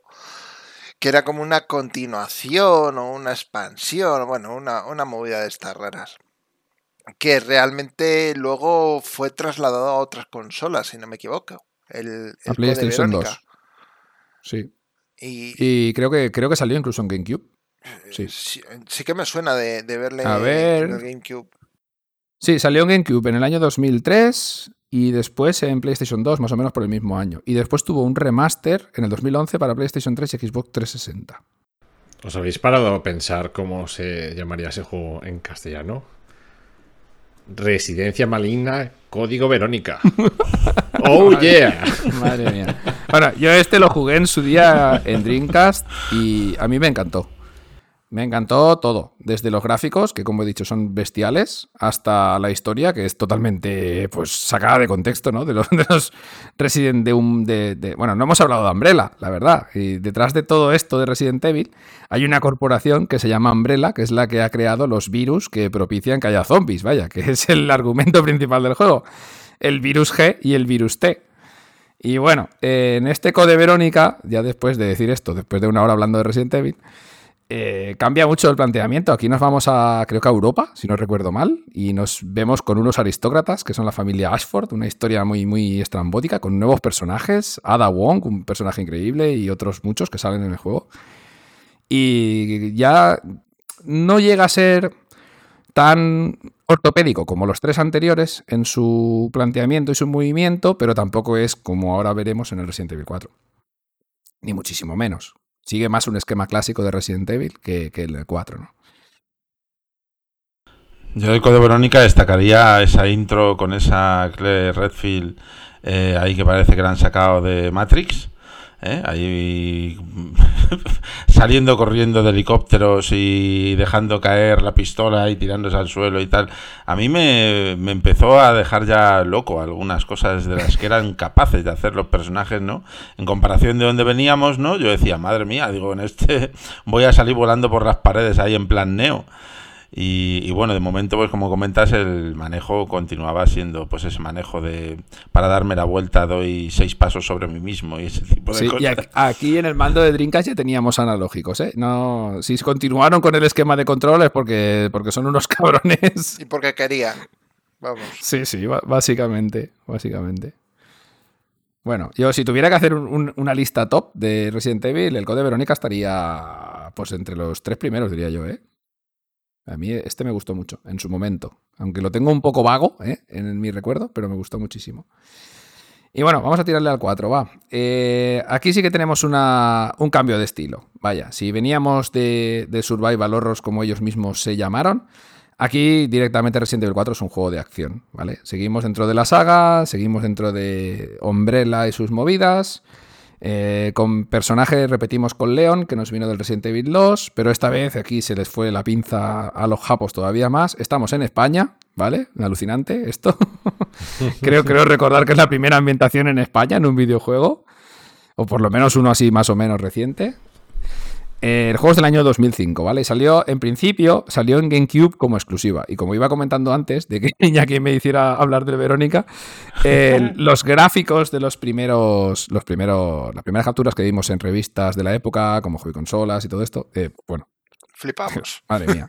Sí, directamente dices, pero ¿esto qué es, tío? Esto es Resident Evil 8, ¿no? directamente no 4. Y efectivamente, cuando el juego salió en, en GameCube era, era una salvajada. Gráficamente es que no, no había nada. Yo creo que en ese momento, gráficamente, era tope.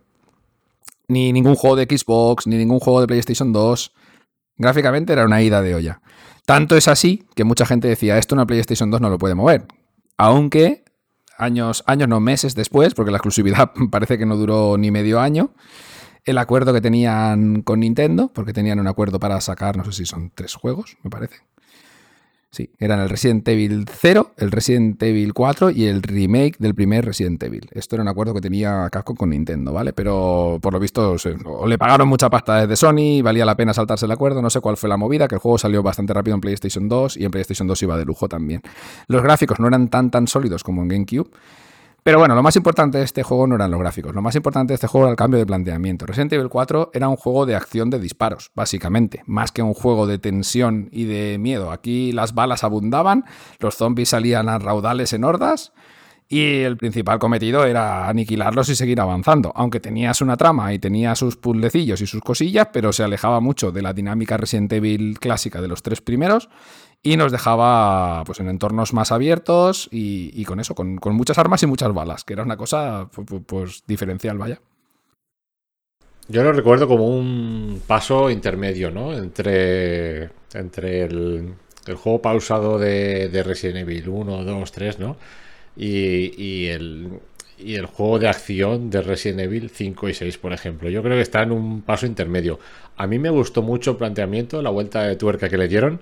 Y, como, como Javier, ¿no? El 3 ya me quedó un poco así como, bueno, está bien, pero... Y el 4 me hizo volver a la saga, me gustó muchísimo. Y, y por lo que decías antes del top 3, que el, que el Code Verónica estaría... Yo creo que el Resident Evil 4, sin duda, para mí entraría dentro de ese top 3, ¿no? Por el cambio también de, de juego que hicieron, de la jugabilidad Y, no sé, lo vi muy acertado y renovó un poco el espíritu de Resident Evil y le dio una vuelta de tuerca muy acertada.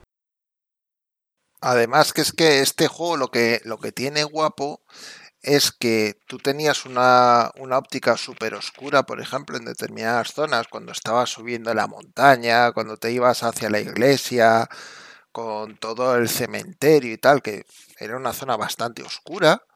Y luego eh, tenías otras zonas que era una locura las luces que tenías cuando estabas dentro del pueblo. Cuando te encerraban en una casa y te empezaban a entrar, me cago en San Pedro por todos los lados. Aparte que eh, tienes el punto que tiene bastante más acción, pero seguías teniendo alguna que otra vez unos sustos que se te iba el corazón a, al pecho, ¿eh? O sea, exagerado. Sí, sí, sí. Y luego con los bosses finales también había determinadas situaciones de estrés complicadas. Porque tenías que acertar en un sitio, o si no pasaba esto, si no pasaba lo otro, y perdías el pelo. Sí, sí. A ver, yo si tuviera que hacer un top horas jugadas, este estaría el 1, en el 1 directamente. Y ya lo hemos hablado antes, of the record, para mí fue sobre todo por el modo mercenarios. Este juego introdujo un modo mercenarios que era un modo, pues un modo horda, vaya, básicamente era un escenario creado a posta para este modo de juego, porque no estaban estos escenarios tal cual en el juego, eh, con un modo horda creo recordar que era prácticamente infinito, en el que tú ibas sumando puntos y cogiendo unos ítems que te iban dando más tiempo, más vida, Era más por lo que tiempo. fuese. Te, te daban, Sí, yo creo sí, que era un tenías minuto tiempo. y medio, dos minutos, y según matabas Sí. te iban sumando. Ibas según, iban saliendo diferentes tipos de enemigos, el típico loco este con la bolsa en la cabeza con una motosierra que si lo matabas te daba tiempo. Sí, Qué pesado. hijo de puta. Los zombies normales, bueno, aquí tenías diferentes arsenales de armas. Este es un juego de acción puro y duro. Y lo bueno que tenía este modo es que podías jugar multi. En la GameCube podías jugar pantalla partida cuatro personas con cuatro mandos. Esto era. Madre mía. Quien haya jugado esto. Hostia puta, eh. Hostia puta, hostia puta. Que las horas se podían ir a la mierda. O sea, tu vida se podía ir a la mierda con esto, porque era infinito. Yo no, no, no podría deciros una estimación de horas, pero. Una cifra absurda. Muy chulo. La verdad es que eh, y luego el juego tenía un montón de contenido y, y- y era larguísimo porque Sí, sí, el juego era largo de cojones. Era largo de narices, tío. Y luego tenías la- el modo que te podías pasar luego con Ada Wong y tal. Y si le sumas el tema este, el modo mercenarios y tal, era un juego con una cantidad de contenido abrumadora, macho. A mí me, me encantó y yo creo que también es uno de los que más horas le he terminado echando.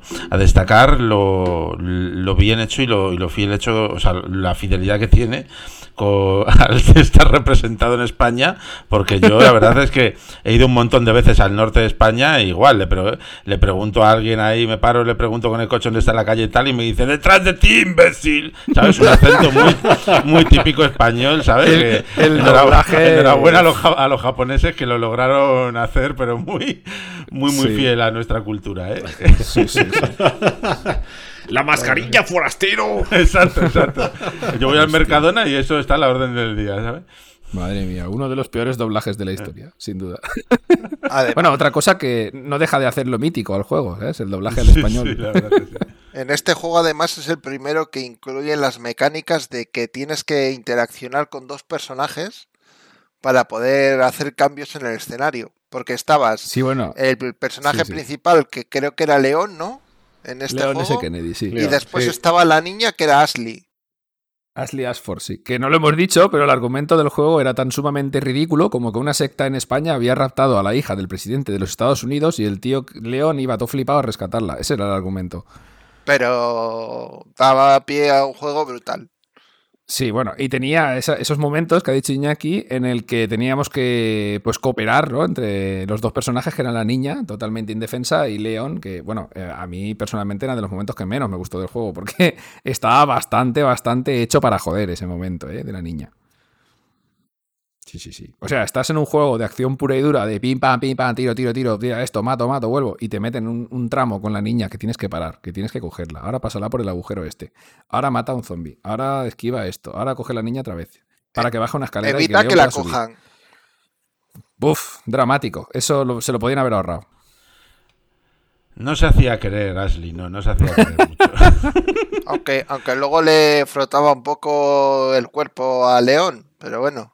Madre, estos japoneses no tienen, no, tienen, no tienen miramiento, ¿eh? No, no, no, es que ¿Qué? estos japos son un poco especialitas. Madre, que, que era una niña y encima la hija del presidente, por Dios, qué, qué, qué aberración.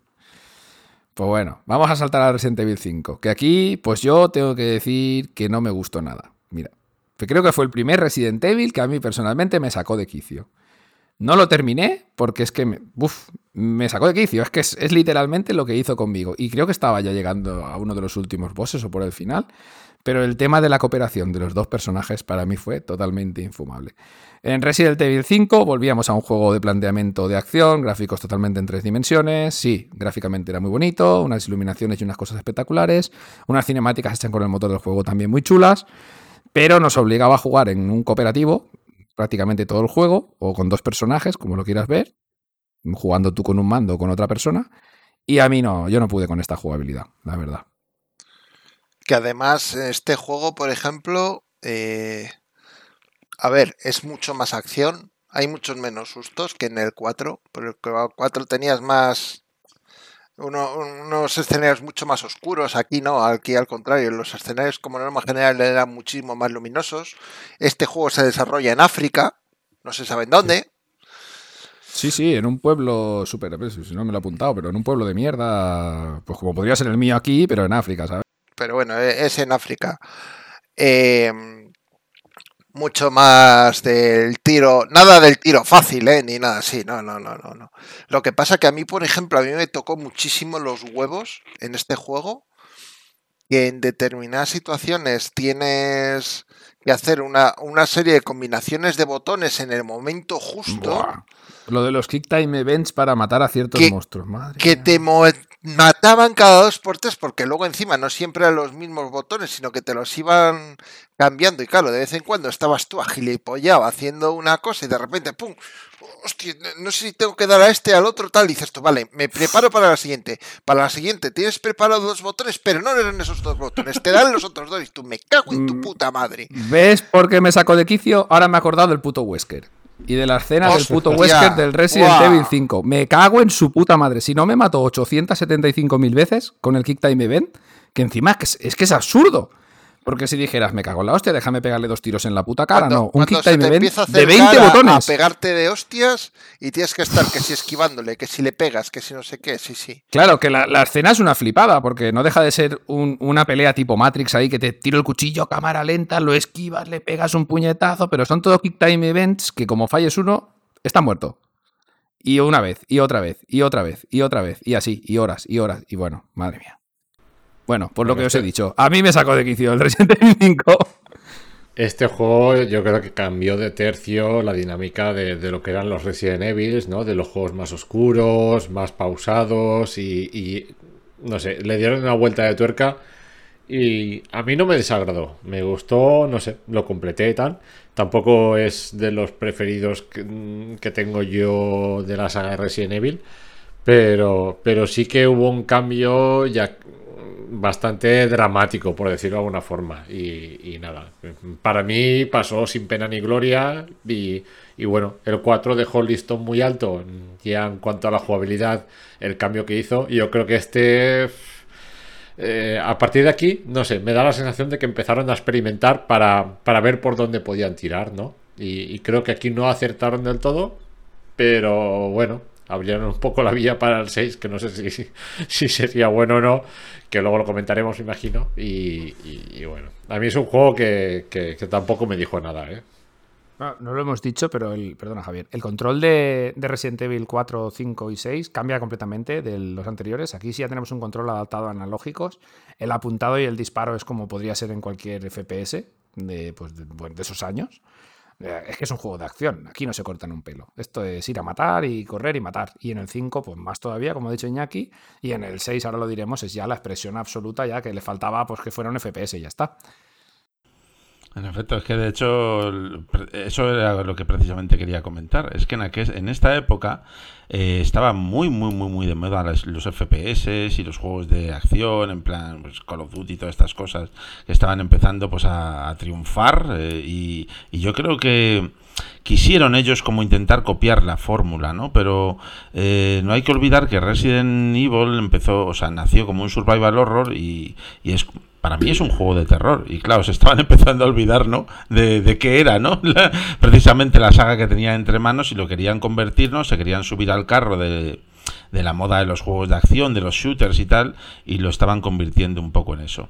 Pero yo voy a romper una lanza a favor, ¿eh? Pues, De hecho, es uno de los juegos que más disfruto a día de hoy jugando, pero claro, yo lo juego con mi mujer en este caso y tal, nos lo hemos pasado una infinidad de veces, tanto este como, como el 6, que ya de paso pues em- eh, eh, eh, enlazo un poquito hablando del 6 y así ya pasamos, si quieres, Víctor, Dale, al dale, 6. sí, sí, sí, sí, sí. Pero para mí los, los disfruto un montón los dos, eh, jugando con ella y tal. Me encanta el cooperativo que tiene, es más, mm, hasta me gustaría que volviese algún juego de Resident Evil con un poco de cooperativo para poder jugarlo a pachas con, con ella y tal.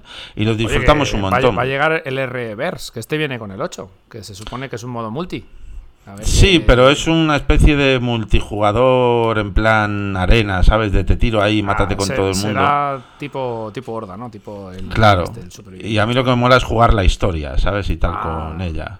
Vale. Además, eh, también comentar ya y, acabo que Shi- Shiva Alomar, que es la, la compañera que Compañera acompaña de a Chris. Chris en el 5, ¿por qué no ha salido de nuevo ningún Resident Evil? Me encanta el personaje, eh, no sé por qué, me mola muchísimo. Y, y Resident Evil 6, pues es una película que falta por ahí que te salga el Van Damme, el Stallone y el Schwarzenegger, ¿sabes? Una película... Los de- mercenarios. Exacto, sí, sí, Sí, es sí, como sí, eso, es una película de acción de esta que ves a las 3 de la tarde, ¿sabes? pero pero bueno, me- yo la verdad muy disfrutable, yo lo disfruto mucho. Ahora, que se aleja de, la- de lo que es la esencia de Resident Evil, se aleja, pero como de irte de aquí a- al otro lado del planeta, ¿sabes? Claro, bueno, Resident Evil 6, eh, pues bueno, si ya el 5 se enfocaba más a la acción, el 6 ya es, pues bueno, a tomar por culo todo, esto es un FPS en tercera persona y a tomar por saco. Teníamos 5 o 6 historias con 5 o 6 personajes, algunos ya míticos de la saga, podíamos creo que jugar con, con- incluso con Wesker, con Chris, con Ada. sé, Ada, sí, habían, no sé exactamente cuántos, no sé si eran 6 o Si, 7. si no me equivoco, eran tres que, Jake Miller, Ada Wong, que cada Chris uno de los tres podía escoger a dos diferentes. Sí, Sí, cada no, uno tenía un compi, excepto Ada que tenía un compi genérico, un soldado de estos de Eso yo no tengo nombre, ¿sabes? Sí, bueno, y este se podía jugar también todo en cooperativo. Rigoberto. Sí, sí, era Rigoberto. En efecto. Bueno, aquí, eh, igual que hemos comentado que en el 1 eh, estaba Chris con un cuchillo y, y Jill con una pistolita, aquí el que menos, pues yo creo que llevaba una UCI o algo así, el personaje que menos armado iba de principio. Y bueno, el juego ya era, pues eso que he dicho, un juego de, de acción pura y dura. Y, y bueno, en cooperativo, pues yo no lo jugué, pero supongo que sería muchísimo más disfrutable, ¿no? No deja de ser un, un juego de tiros en cooperativo. Que, pues bueno, puede ser bastante, bastante más divertido que jugarlo solo. La historia, pues que le den por el puto culo, ¿no? Aquí venimos a matar zombies o, o lo que nos salga y a la historia que den por saco. Y, y bueno, eh, tendréis más que aportar vosotros que yo, porque yo realmente a este jugué poco, ya os digo. El 5 me dejó tan, tan frío que el 6 lo toqué, jugué el, el principio con un par de personajes y dije, uff, esto no es lo mío. A ver, Pues a nivel. No, cuenta, bueno, cuenta. habla- No, quería comentar que a nivel historia. A ver, lo que es la narrativa del juego es una narrativa, pues eso, de peli a las 3 de la tarde, ¿sabes? Pero luego molaba que, que lo que son las tramas de los personajes se iban enlazando unos con otras y cuando te enganchabas a otro personaje de repente llegabas a un punto en que ambas tramas se conectaban y tal y no estaba tan mal, la verdad. Habría como un una- orden, ¿no? Correcto de jugar. Eh, o sea, qué personaje primero, qué es después o no. No. Mm, No influenciaba No. tampoco, podías jugarlo más o menos en el orden. que Eran historias más o menos independientes, aunque se entrecruzaran en algún momento, ¿no? Todas terminaban en un punto final que como que se enlazaba todo, pero podías jugarlo en el orden que quisieses. Me acuerdo que estaba el hijo de Wesker, es que ya era una fumada japonesa de estas raras, ¿sabes? Era- No, estaba el hijo, de, Birkin, Wesker por el ahí. hijo de Birkin estaba, que es, no sé qué, sí, lo he visto antes. Jake no sé cómo Birkin. era, Sí, creo. Jake, ese. Algo así, sí, sí, sí. Y estaba la, estaba la Sí. Cherry, la del Resident Evil 2, la niña, pero ya un poquito más mayor, ¿sabes? Ya, ya. en un estado, pues, ya mayor, vamos a decirlo She- mayor. Sherry Birkin, por lo visto era la hija de Birkin. Y Jake Eso es, Jake, Jake Miller, no sé. este Este era el hijo de Wesker, el hijo de Wesker. Ah, vale, vale, vale, vale. Madre mía. Hostia. Y nada, y, y bueno, estaba, estaba bien, la verdad. A mí, yo ya te digo que es uno de los Resident que, que más disfruto jugando en cooperativo. Pero ya te digo que cuando lo juego, pues es la trama. Yo creo que también ha hecho un pelín de daño, no sé qué opinaréis vosotros. Las propias películas de Resident Evil han influido en el juego. Un poquito A- a su de vez daño que el solo. juego ha influido en las películas. Ha hecho ahí como una retroalimentación, ¿verdad? Que se han ido Negativa. flipando ambos. Le han puesto un input lab negativo. Ellos mismos, hijos de puta. ¿Verdad? Como la primera peli de Resident Evil, a mí personalmente no está tan mal, me parece guay y tal, ¿sabes? Pero ya luego como que las otras quieren beber del videojuego y se flipan y luego el videojuego quiere beber de las pelis y se flipa tres veces más. Y yo creo que, que esto pues al final acabó en Resident Evil 6. Pues yo creo que fue todo lo que has comentado tú un poco junto, ¿no? Eh, esto de las películas se flipaban porque el cine de acción se estaba flipando en ese momento y los juegos se flipaban ya no por las películas, sino porque los juegos estaban tendiendo mucho a vender mucho el, Call of Duty, el Battlefield y este tipo de juegos de disparos. Y aquí Capcom dijo, joder, hay que sacar filón y qué mejor con la saga Resident Evil que es la saga nuestra que más vende, que esto no lo hemos dicho, pero estos tres últimos Resident Evil, para muchísima gente, pues han sido los peores, los más malos, no son Resident Evil, lo que queráis, pero han vendido. A 3K. Madre mía, lo que han vendido. ¡Buah! Han vendido lo que no está escrito, pero creo que incluso el que menos ha vendido está pasando los 15 millones de copias, que es una aberración. Sí, creo que fue el 6, no sé exactamente la cantidad de ventas, pero una barbarie.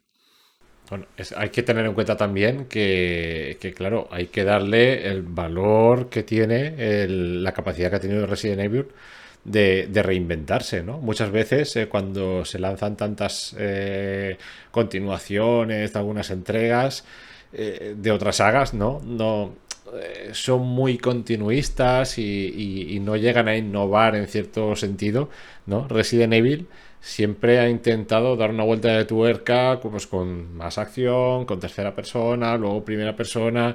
Entonces, en este sentido, se ha ido reinventando. Que al, al final, pues te salga mejor o peor, pero ostras, has arriesgado, ¿no? Has hecho una propuesta nueva de, de un juego que más o menos tenías sentado y que, y que sabías que te podía funcionar. Eso también tiene, tiene su valor, ¿no? Y, y- no sé, a mí me resultó, por ejemplo, cuando salió el 4, ¿no? Esa, esa frescura de, de la jugabilidad añadida que tenía personaje, que ya no era tan, tan ortopédico, ¿no? Luego con el 5 que le añaden un poco de acción, el 6, bueno, que ya se, se desbordó un poco, ¿no? El tema. Pero, pero se renuevan, se reinventan, ¿no? Tenemos la prueba también con el 7, con el 8 veremos a ver qué pasa, ¿no? Pero el 8 seguramente seguirá un poco la estela del 7, pero, pero ostras, estamos hablando que del 1 al 7 hay muchos cambios de por medio y eso al final también es de agradecer y te, te hacen pues un poco estar pendiente de la saga, ¿no? Y, y de no acomodarte y decir, bueno, esto va a ser como el Call of Duty, por ejemplo, ¿no? Un Call of Duty más, ¿no? Más, porque más o menos siguen la línea, ¿no? Y aquí ya pues van un poco, no sé, innovando o arriesgando, en cierta Bueno, forma. hemos hemos leído a varios compañeros que nos decían, hostia, no había jugado a ningún Resident desde el 2 y estoy jugando al 7 y estoy flipando. ¿Sabes? Eh, Pues esto le habrá pasado a mucha gente, que igual se dejó la saga Claro. en el 2, en el 4, y claro, como hemos comentado en el análisis del 7, el 7 es que es otro punto de ruptura, ¿no? Si teníamos los tres primeros, que son esta vista con cámara fija, los fondos prerenderizados, personajes 3D, los tres siguientes, eh, que eran en eh, juegos de acción en tercera persona con escenarios 3D bastante más amplios y tal, y el 7 que rompe otra vez y nos mete en primera persona otra vez en escenarios cerrados, entornos oscuros, pues mola, mola, la verdad es que tienes ahí mucho donde, donde elegir. En Stadia de momento solo tenemos el 7, pero bueno. Eh, me gustaría hacer un poco mención a todos los spin-offs y entregas menores que han salido, así un poquito por encima, porque han habido muchas. Bueno, menores entre comillas, porque podemos hablar de Resident Evil 0, que salió en exclusiva para GameCube y de menor tiene poco, la verdad. Porque es un, un juegarraco. Es un juego también en, tres dimensiones. Creo recordar que los escenarios eran pre-renderizados también, el de GameCube, es que no lo recuerdo. Pero bueno, la jugabilidad era la jugabilidad, la jugabilidad clásica. Teníamos también personajes nuevos, una historia, pues bueno, más, más viniendo al principio de la saga, ¿no? Anterior, como el propio juego dice, Resident Evil 0, ¿no? Viene al origen, ¿no? De toda la movida de, de Umbrella y Raccoon City y todo esto. Eh, después tenemos dos Resident Evil que salieron para portátiles, aunque después han salido en PC y en otros sistemas, los Revelations, que venían un poco pues para traer otra vez el aroma de los Resident Evil clásicos, entre medias que en las entregas numeradas estaban en todo el rollo este de la acción y los tiros. Y no sé si los habréis probado o qué, los Revelations. Yo jugué un poquito al primero, se divide en misiones, es un poco diferente, es una cosa un poquito rara. Es un hibridillo. Sí, el uno lo que. Yo he jugado los dos. El uno lo que no me termina de convencer es que está muy enfocado también a la acción. Y el 2 vuelve otra vez como al género de terror y tal, al clásico, pues como los primeros. Y a mí me gusta muchísimo el Resident Evil Revelation 2. Además me gustan mucho sus personajes y todo. Y, el 1, bueno, mm, eh, ni fue ni fa, la verdad. Bastante olvidable el 1 en mi opinión. Pero el 2 es buenísimo, es una este- locura. Este 1 y 2 salieron originalmente para Nintendo 3DS. Y después han salido, como he dicho, en PC. Y no sé si también en Play 4 y tal. Sí, en Play 4 donde los he jugado yo, sí. Sí, sí, sí. es probable. Sí, había como un recopilatorio, ¿verdad? Que venían los Sí. dos. o- Sí, en efecto. Sacaron hace, hace poco además, que los metían a los dos juntos ahí y tal, y bastante, están bastante bien de precio, ¿eh? Normalmente. Sí, siem- siempre suelen estar de oferta y tal. Bueno, después teníamos eh, los malogrados Resident Evil Outbreak, que esto pues seguramente no habrá jugado nadie, que era una especie de, de eh, online, ¿no? No sé si era una especie de modo mercenarios online, una cosa muy... Pues nada, que no lo tocó ni, ni la gente ni con un Mm, palo. Yo no los he jugado, no. a mí el rollo online no suele molarme, además. Sí. Y alguno más hay por ahí así suelto. Pero bueno, los más, los más destacados ya los hemos nombrado. Y ahora si queréis, vamos a hablar, ya hemos hablado del 7 en el análisis, no creo que haga falta pues apuntar mucho más del 7. Lo más importante que es en primera persona, que nos cuenta una historia que se desmarca muchísimo de todo lo anterior, tanto de los de acción como de los Resident Evil originales, aunque se acerca más a estos en su propuesta de, de terror psicológico y bueno, la ambientación. Y vamos a hablar un poquito del 8, a ver qué esperamos y qué se nos viene enseguida con esa Premier Edition en la reserva. Y no sé, yo después de jugar al 7, eh, la verdad es que el 8, mm, tengo que decir que no me atrae demasiado la ambientación, esta de, de no sé si es Polonia, Ucrania, un país de estos a mitad de Europa del Este. eh, con estas señoras de 3 metros vampirísticas y no sé, en principio ya te digo, no me atrae mucho la ambientación, pero lo que he visto, este poquito que he visto en el vídeo de, de PlayStation 4 Pro que he comentado antes, pues yo creo que va a seguir mm, la estela del 7, pero de pe a pa. Yo creo que va a seguir la estela del 7, pero con un pelín de acción.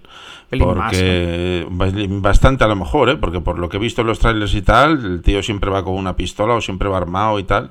Sí, Y- vuelve a ser creo- Ethan, el protagonista, o sea, el mismo protagonista del 7, que no era un soldado ni era nada, era un Mindundi que va por su novia. Y aquí, sí, en lo poquito que se ha visto, ya parece, pues el tío ya parece un guerrillero, porque el manejo de la pistola ya no es dubitativo y que cuesta apuntar la hostia como en el 7, que se ve que lo han hecho aposta para que veas que es un- una persona normal como nosotros, que coge un arma y no sabe ni lo que es. Aquí en el 8 ya se ve que parece un Stars, vaya. Y a ver, a ver, un poquito de miedo me da esto que acabas de decir, ¿eh? que se tiren un poquito más a los disparos y se dejen toda esta claustrofobia que nos ha dejado el 7 con tan buen sabor de boca. Es que no sé si os acordaréis que además hubo un poco de crítica por el 7, porque, ah, casi no tiene acción, tal, es todo investigación, todo tal, no es un Resident Evil, decía la gente, tal. Y a lo mejor eso les ha influido a la hora de, de decir, bueno, pues vamos a meter un poquito más de acción. A mí no me disgustaba en absoluto el rollo del 7, ¿eh? de hecho es uno de mis preferidos de todos los Resident Evil.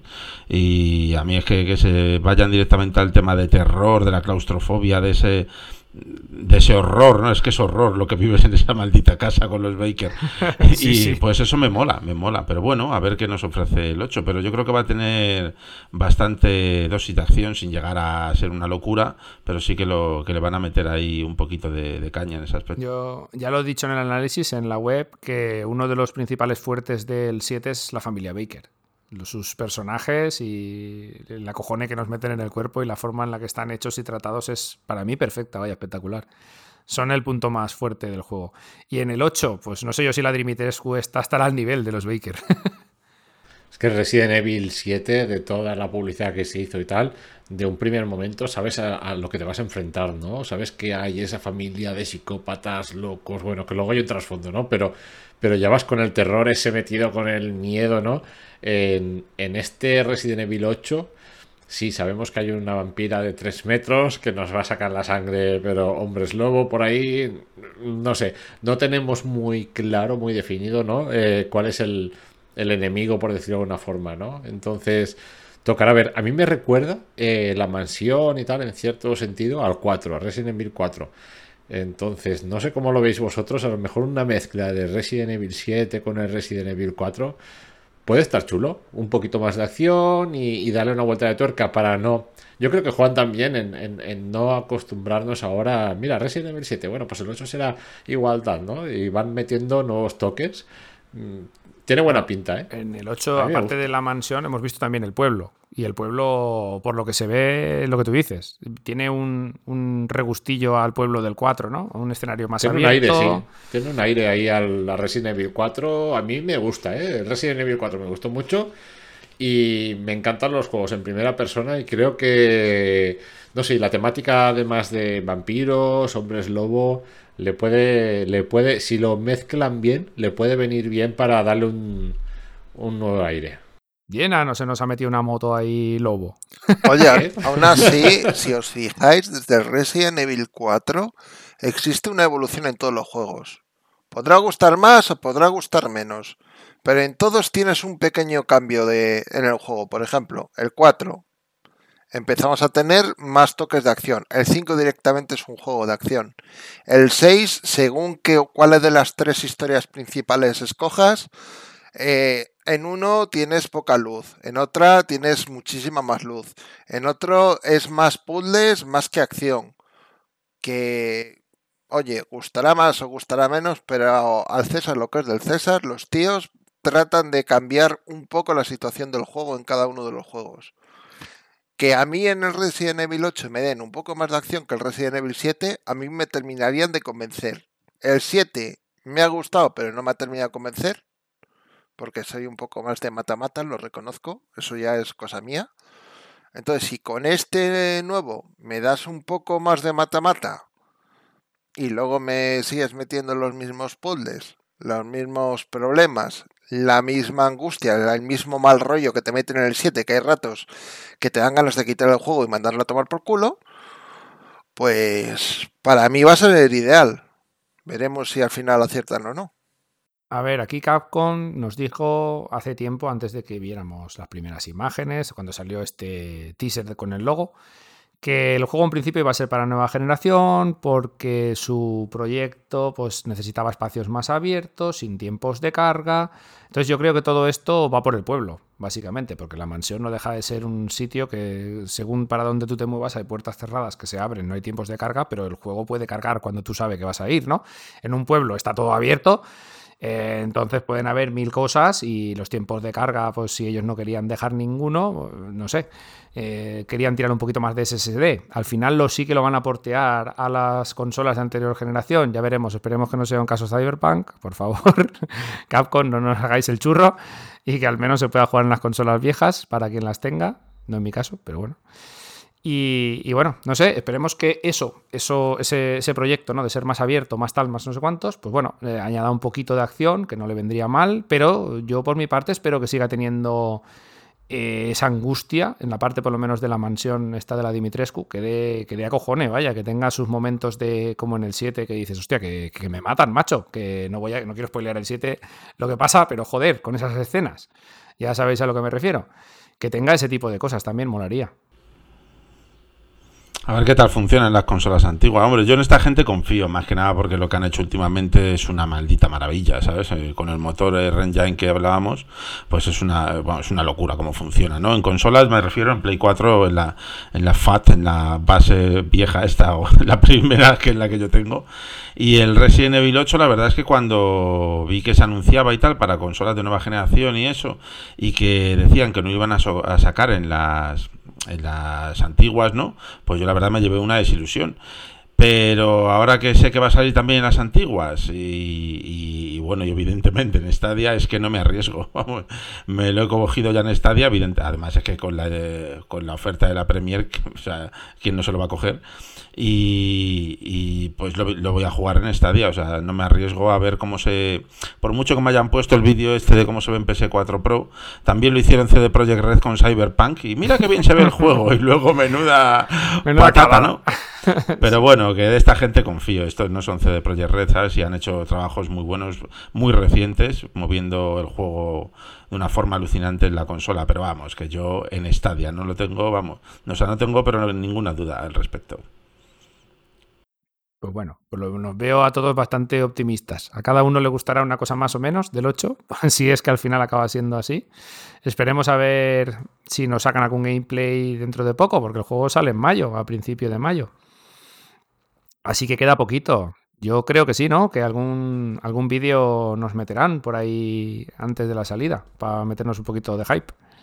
A ver, tienen que sacar cosillas porque yo ahora mismo lo único que veo así más cojo son los villanos. No sé qué pensaréis vosotros, pero los villanos de Resident Evil 7, eh, desde un primer momento lo tienes claro, ¿no? De- vas ahí y dices, ostras, eh, ya, ya vas con el miedo en el cuerpo, ¿no? A mí de momento, con lo que hemos visto hasta ahora, los villanos, bueno, la vampiresa esta y tal, de Resident Evil 8, de momento no me dicen nada. Bueno, no me dicen nada, entre comillas, quiero decir, el- la propuesta es original, eh, los hombres lobos, vampiras y tal, pero no hemos visto tampoco nada muy heavy que digas, ostras, eh, me tengo que meter ahí y telita, ¿no? Hombre, yo No en sé si principio los Baker tampoco me acojo nada mucho, ¿eh? Pero cuando te sale el hijo puta este con la, el hacha, con esto, de repente, en un, y dices, me cago en su puta madre, y después vuelve a salir de otra manera y otra vez, y es que parece. Vamos a parece ver, en el 7 un los, cin- Nemesis dopado. Los cinco primeros minutos que te estás acercando a la casa, entras a la casa y tal, Y sale el pavo así ya paseando, dices que tú, lo ves, que me dices, ¿dónde cago va en la este?". madre que lo parió. Tal Sí. cual. Sí, sí, sí. Es que esos minutos recuerdan también mucho y, y- y las pocas imágenes que se publicaron antes del lanzamiento, ¿no? A la película de la matanza de Texas, ¿no? El, y a la familia esta... Sí, sí, sí. No sé, re- recuerda mucho, ya vas un poco con ese re- rintintín de, de hostia. A mí, de momento, el, el 8, los, la vampira esta, de momento no me transmite. Pero claro, falta que te pongan una cinemática de dos minutos y digas, hostia puta, ¿dónde voy, no? Sí. Pero bueno, habrá que esperar también al momento del lanzamiento y tal. Pero bueno, el juego pinta muy bien, ¿eh? Yo, yo lo tengo reservado también y lo jugaré, seguro, ¿no? Pero bueno, es, ese- es ese puntito, ¿no? De- del 7 es que han sabido también venderlo muy bien y, y los personajes son muy potentes, ¿eh? No hay que olvidar eso. Sí, bueno, yo, bueno, pues nada, si el 7 está en el Pro, hacer el favor de ir a jugarlo si no lo habéis jugado. ¿eh? O- o que lo de cojan. Que soltemos, soltemos algún spoiler más, porque seguro que pasa. Bueno, Bueno. aprovecho para decir que podéis escribir vuestro propio análisis en la página web de StadioHoy.com. Tenéis un apartado para, para escribir los análisis y publicarlos vosotros también en la web. Y poner la nota al juego que penséis que se merece. Bueno, ya que has dicho esto, me gustaría decir también que está habilitada la pestaña comunidad dentro de los juegos por si queréis hacer grupos para quedar a ciertos juegos online o el que sea, os metéis dentro de cualquier noticia, el análisis o lo que sea referente al juego que queréis, compartir con más gente, vaya, y tendréis la pestaña comunidad, le dais a comunidad y podéis aquí pues hablar y quedar y lo que queráis con los demás. O simplemente pre- preguntar algo del juego, compartir vuestra opinión del juego, lo que, lo que queráis. Tenéis la pestaña comunidad para lo que vosotros queráis. Pues sí. Bueno, vamos a, a ir cerrando el medio ya y bueno, pues nada. Quería comentaros también que como la semana pasada dije que el buzón del estadio oyente lo íbamos a alargar dos semanas, pues esta semana no vamos a tener eh, buzón del estadio oyente, vamos a dejarlo para la semana que viene, pero sí que voy a repetir el correo y la, pregunta que hicimos. La pregunta era que, que si teníais hype o si esperabais eh, con algo de ansia la llegada de la actualización de Stadia a su siguiente versión, llamémosla Stadia 2.0 o como queramos llamarla. Y en el caso de que sí que tengáis este hype, ¿qué es lo que esperabais de esta actualización? ¿no? Si, si esperáis más actualizaciones pues, tipo gráficos, tipo ray tracing, tipo cosas de estas, o esperáis más, más opciones para poner más controles o diferentes cosas, no sé. Lo que os, lo que os ocurra, pues nos lo dejáis. El correo, recordaros que es estadia radio, ay, estadia hoy radio arroba gmail.com, estadia hoy radio todo junto arroba gmail.com. Y nada, nos podéis mandar audios, por favor, que no excedan los 30 segundos, o texto, o pues lo que os dé la gana. No me enviéis el Quijote ni nada parecido también, por favor. Estamos jugando. Y bueno, con todo dicho ya, pues podemos pasar ya a ir cerrando, porque no sé si, si alguno de vosotros querrá comentar a qué está jugando, pero creo que con los análisis pues ya hemos dicho a qué hemos estado jugando, vaya, básicamente. no sé, Iñaki, si has estado jugando algo que no sea Call of Duty. Eh, te voy a decir una cosa, he empezado a jugar al Guild, que le tenía por ahí. Ah, muy bien, sí. Lo dieron en el Pro hace mil. Está, está chulo, tío, está chulo. La verdad. No está mal. Pues sí, pues yo, bueno, he estado jugando al Resident Evil, le he dado unas horitas también a. Bueno, vaya, que estamos, hacemos que estamos jugando, así un poco undercover. le he dado al Dirt por la movida esta del bugarro, que ya hemos comentado en el análisis. Eh, también he estado, bueno, ha estado jugando mi hijo al CACE, no ha sido capaz de pasarse la primera pantalla porque es imposible, la verdad, para un niño de tres años es un juego dificilísimo. Sí, sí, sí, telita. Y, y, poco más, la verdad. Yo por mi parte sigo jugando el Horizon Zero Dawn, que no tiene nada que ver con Stadia, pero es que me tiene atrapadísimo. Y bueno, a ver si esperando el Resident Evil 8, porque es lo, lo, siguiente que me quiero pillar. Bueno, vamos a ver, este, todo depende de quién se coja el disco Elysium para el análisis, porque también le tengo, también le tengo, también le tengo muchas ganas, ¿eh? Bueno. Lo que pasa que, como nos dijo Javier el otro día, 90 horitas, pues vaya tela, ¿sabes? Madre de Dios. Supongo que menos se podrá completar, pero bueno. Y bueno, eh, ya que hablamos de Disco Elysium, la versión que nos llega a Stadia, estuve viendo ayer, os lo comenté por, por, por, no sé si fue por WhatsApp, que IGN le ha metido un 10, así tal cual, a la versión completa esta, joder, macho. Si ya había muchas revistas que a la normal le metían un 10, pues imagínate a la versión completa.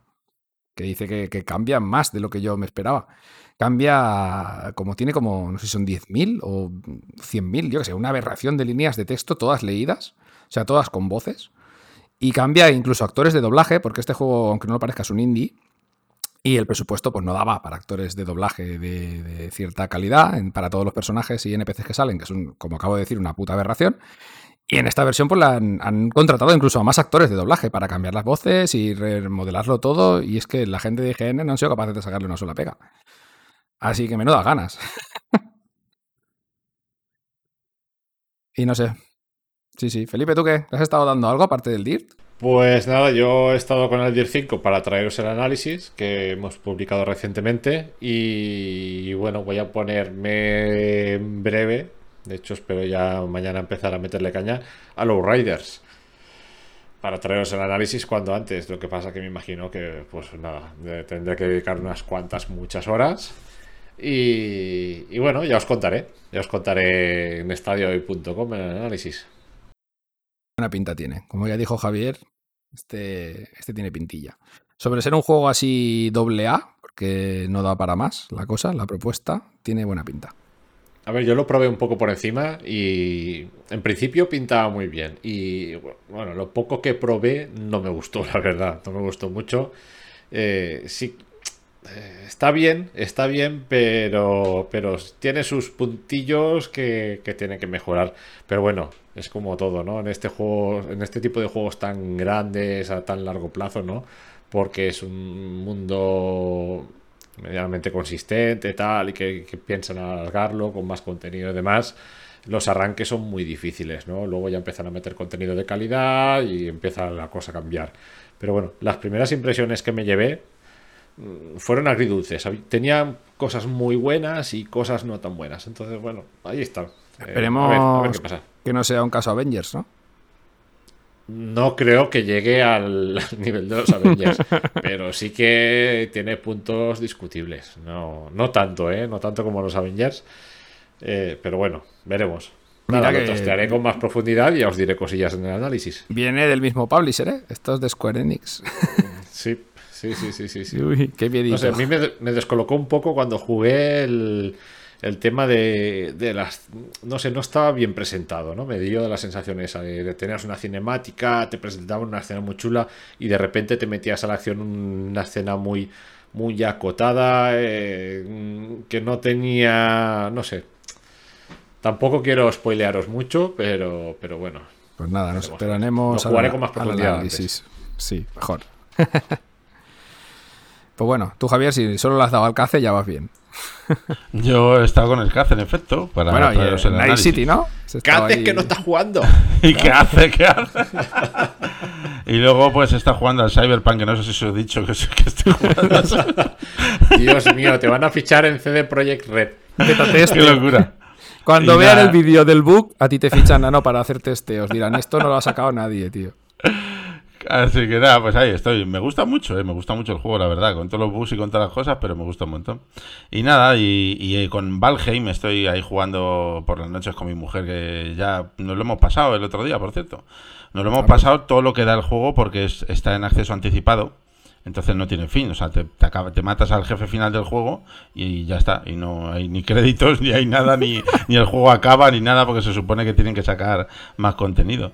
Así que ahora pues no sé qué jugaremos ella y yo, porque ella también es muy friki como yo y siempre estamos echando partidas a algo. Seguramente le demos, además esta misma noche, al It Takes Two, que le ponen por las nubes y muy bueno para jugar en cooperativo. Y le tengo muchas ganas, así que lo mismo le empezamos luego. A ver si sale esto por Stadia. Ojalá. Estaría todo guapo, la verdad. Pues no- Estaría muy bien. Sí. Una, una lástima. Otra vez.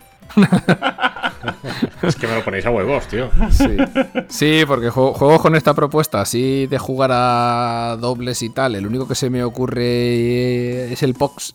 Y madre mía, Pog, sí, sí. qué, qué penuria de comparativa con el It Takes Two, ¿no? Que el It Takes Two tiene una narrativa, aunque por lo que he leído no es demasiado profunda ni lleva los temas a su extremo, pero está como bien llevada y, y trata un tema adulto y muy bien, muy bien realizado por lo que, por lo que he podido ver, vaya. Todos los medios lo han puesto bastante, bastante bien.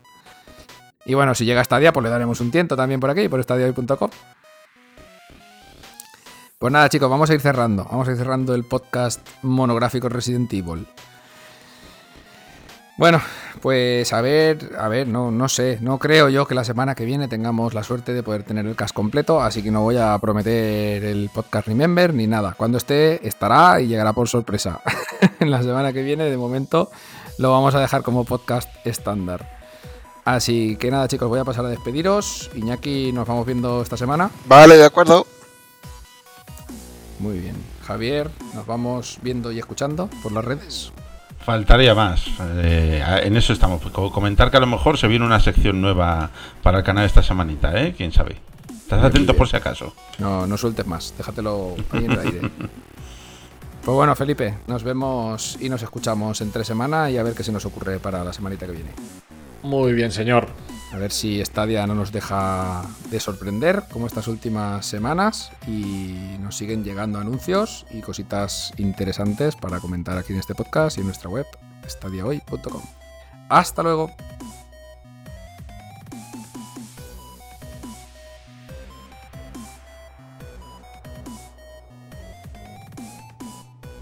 Resident Evil.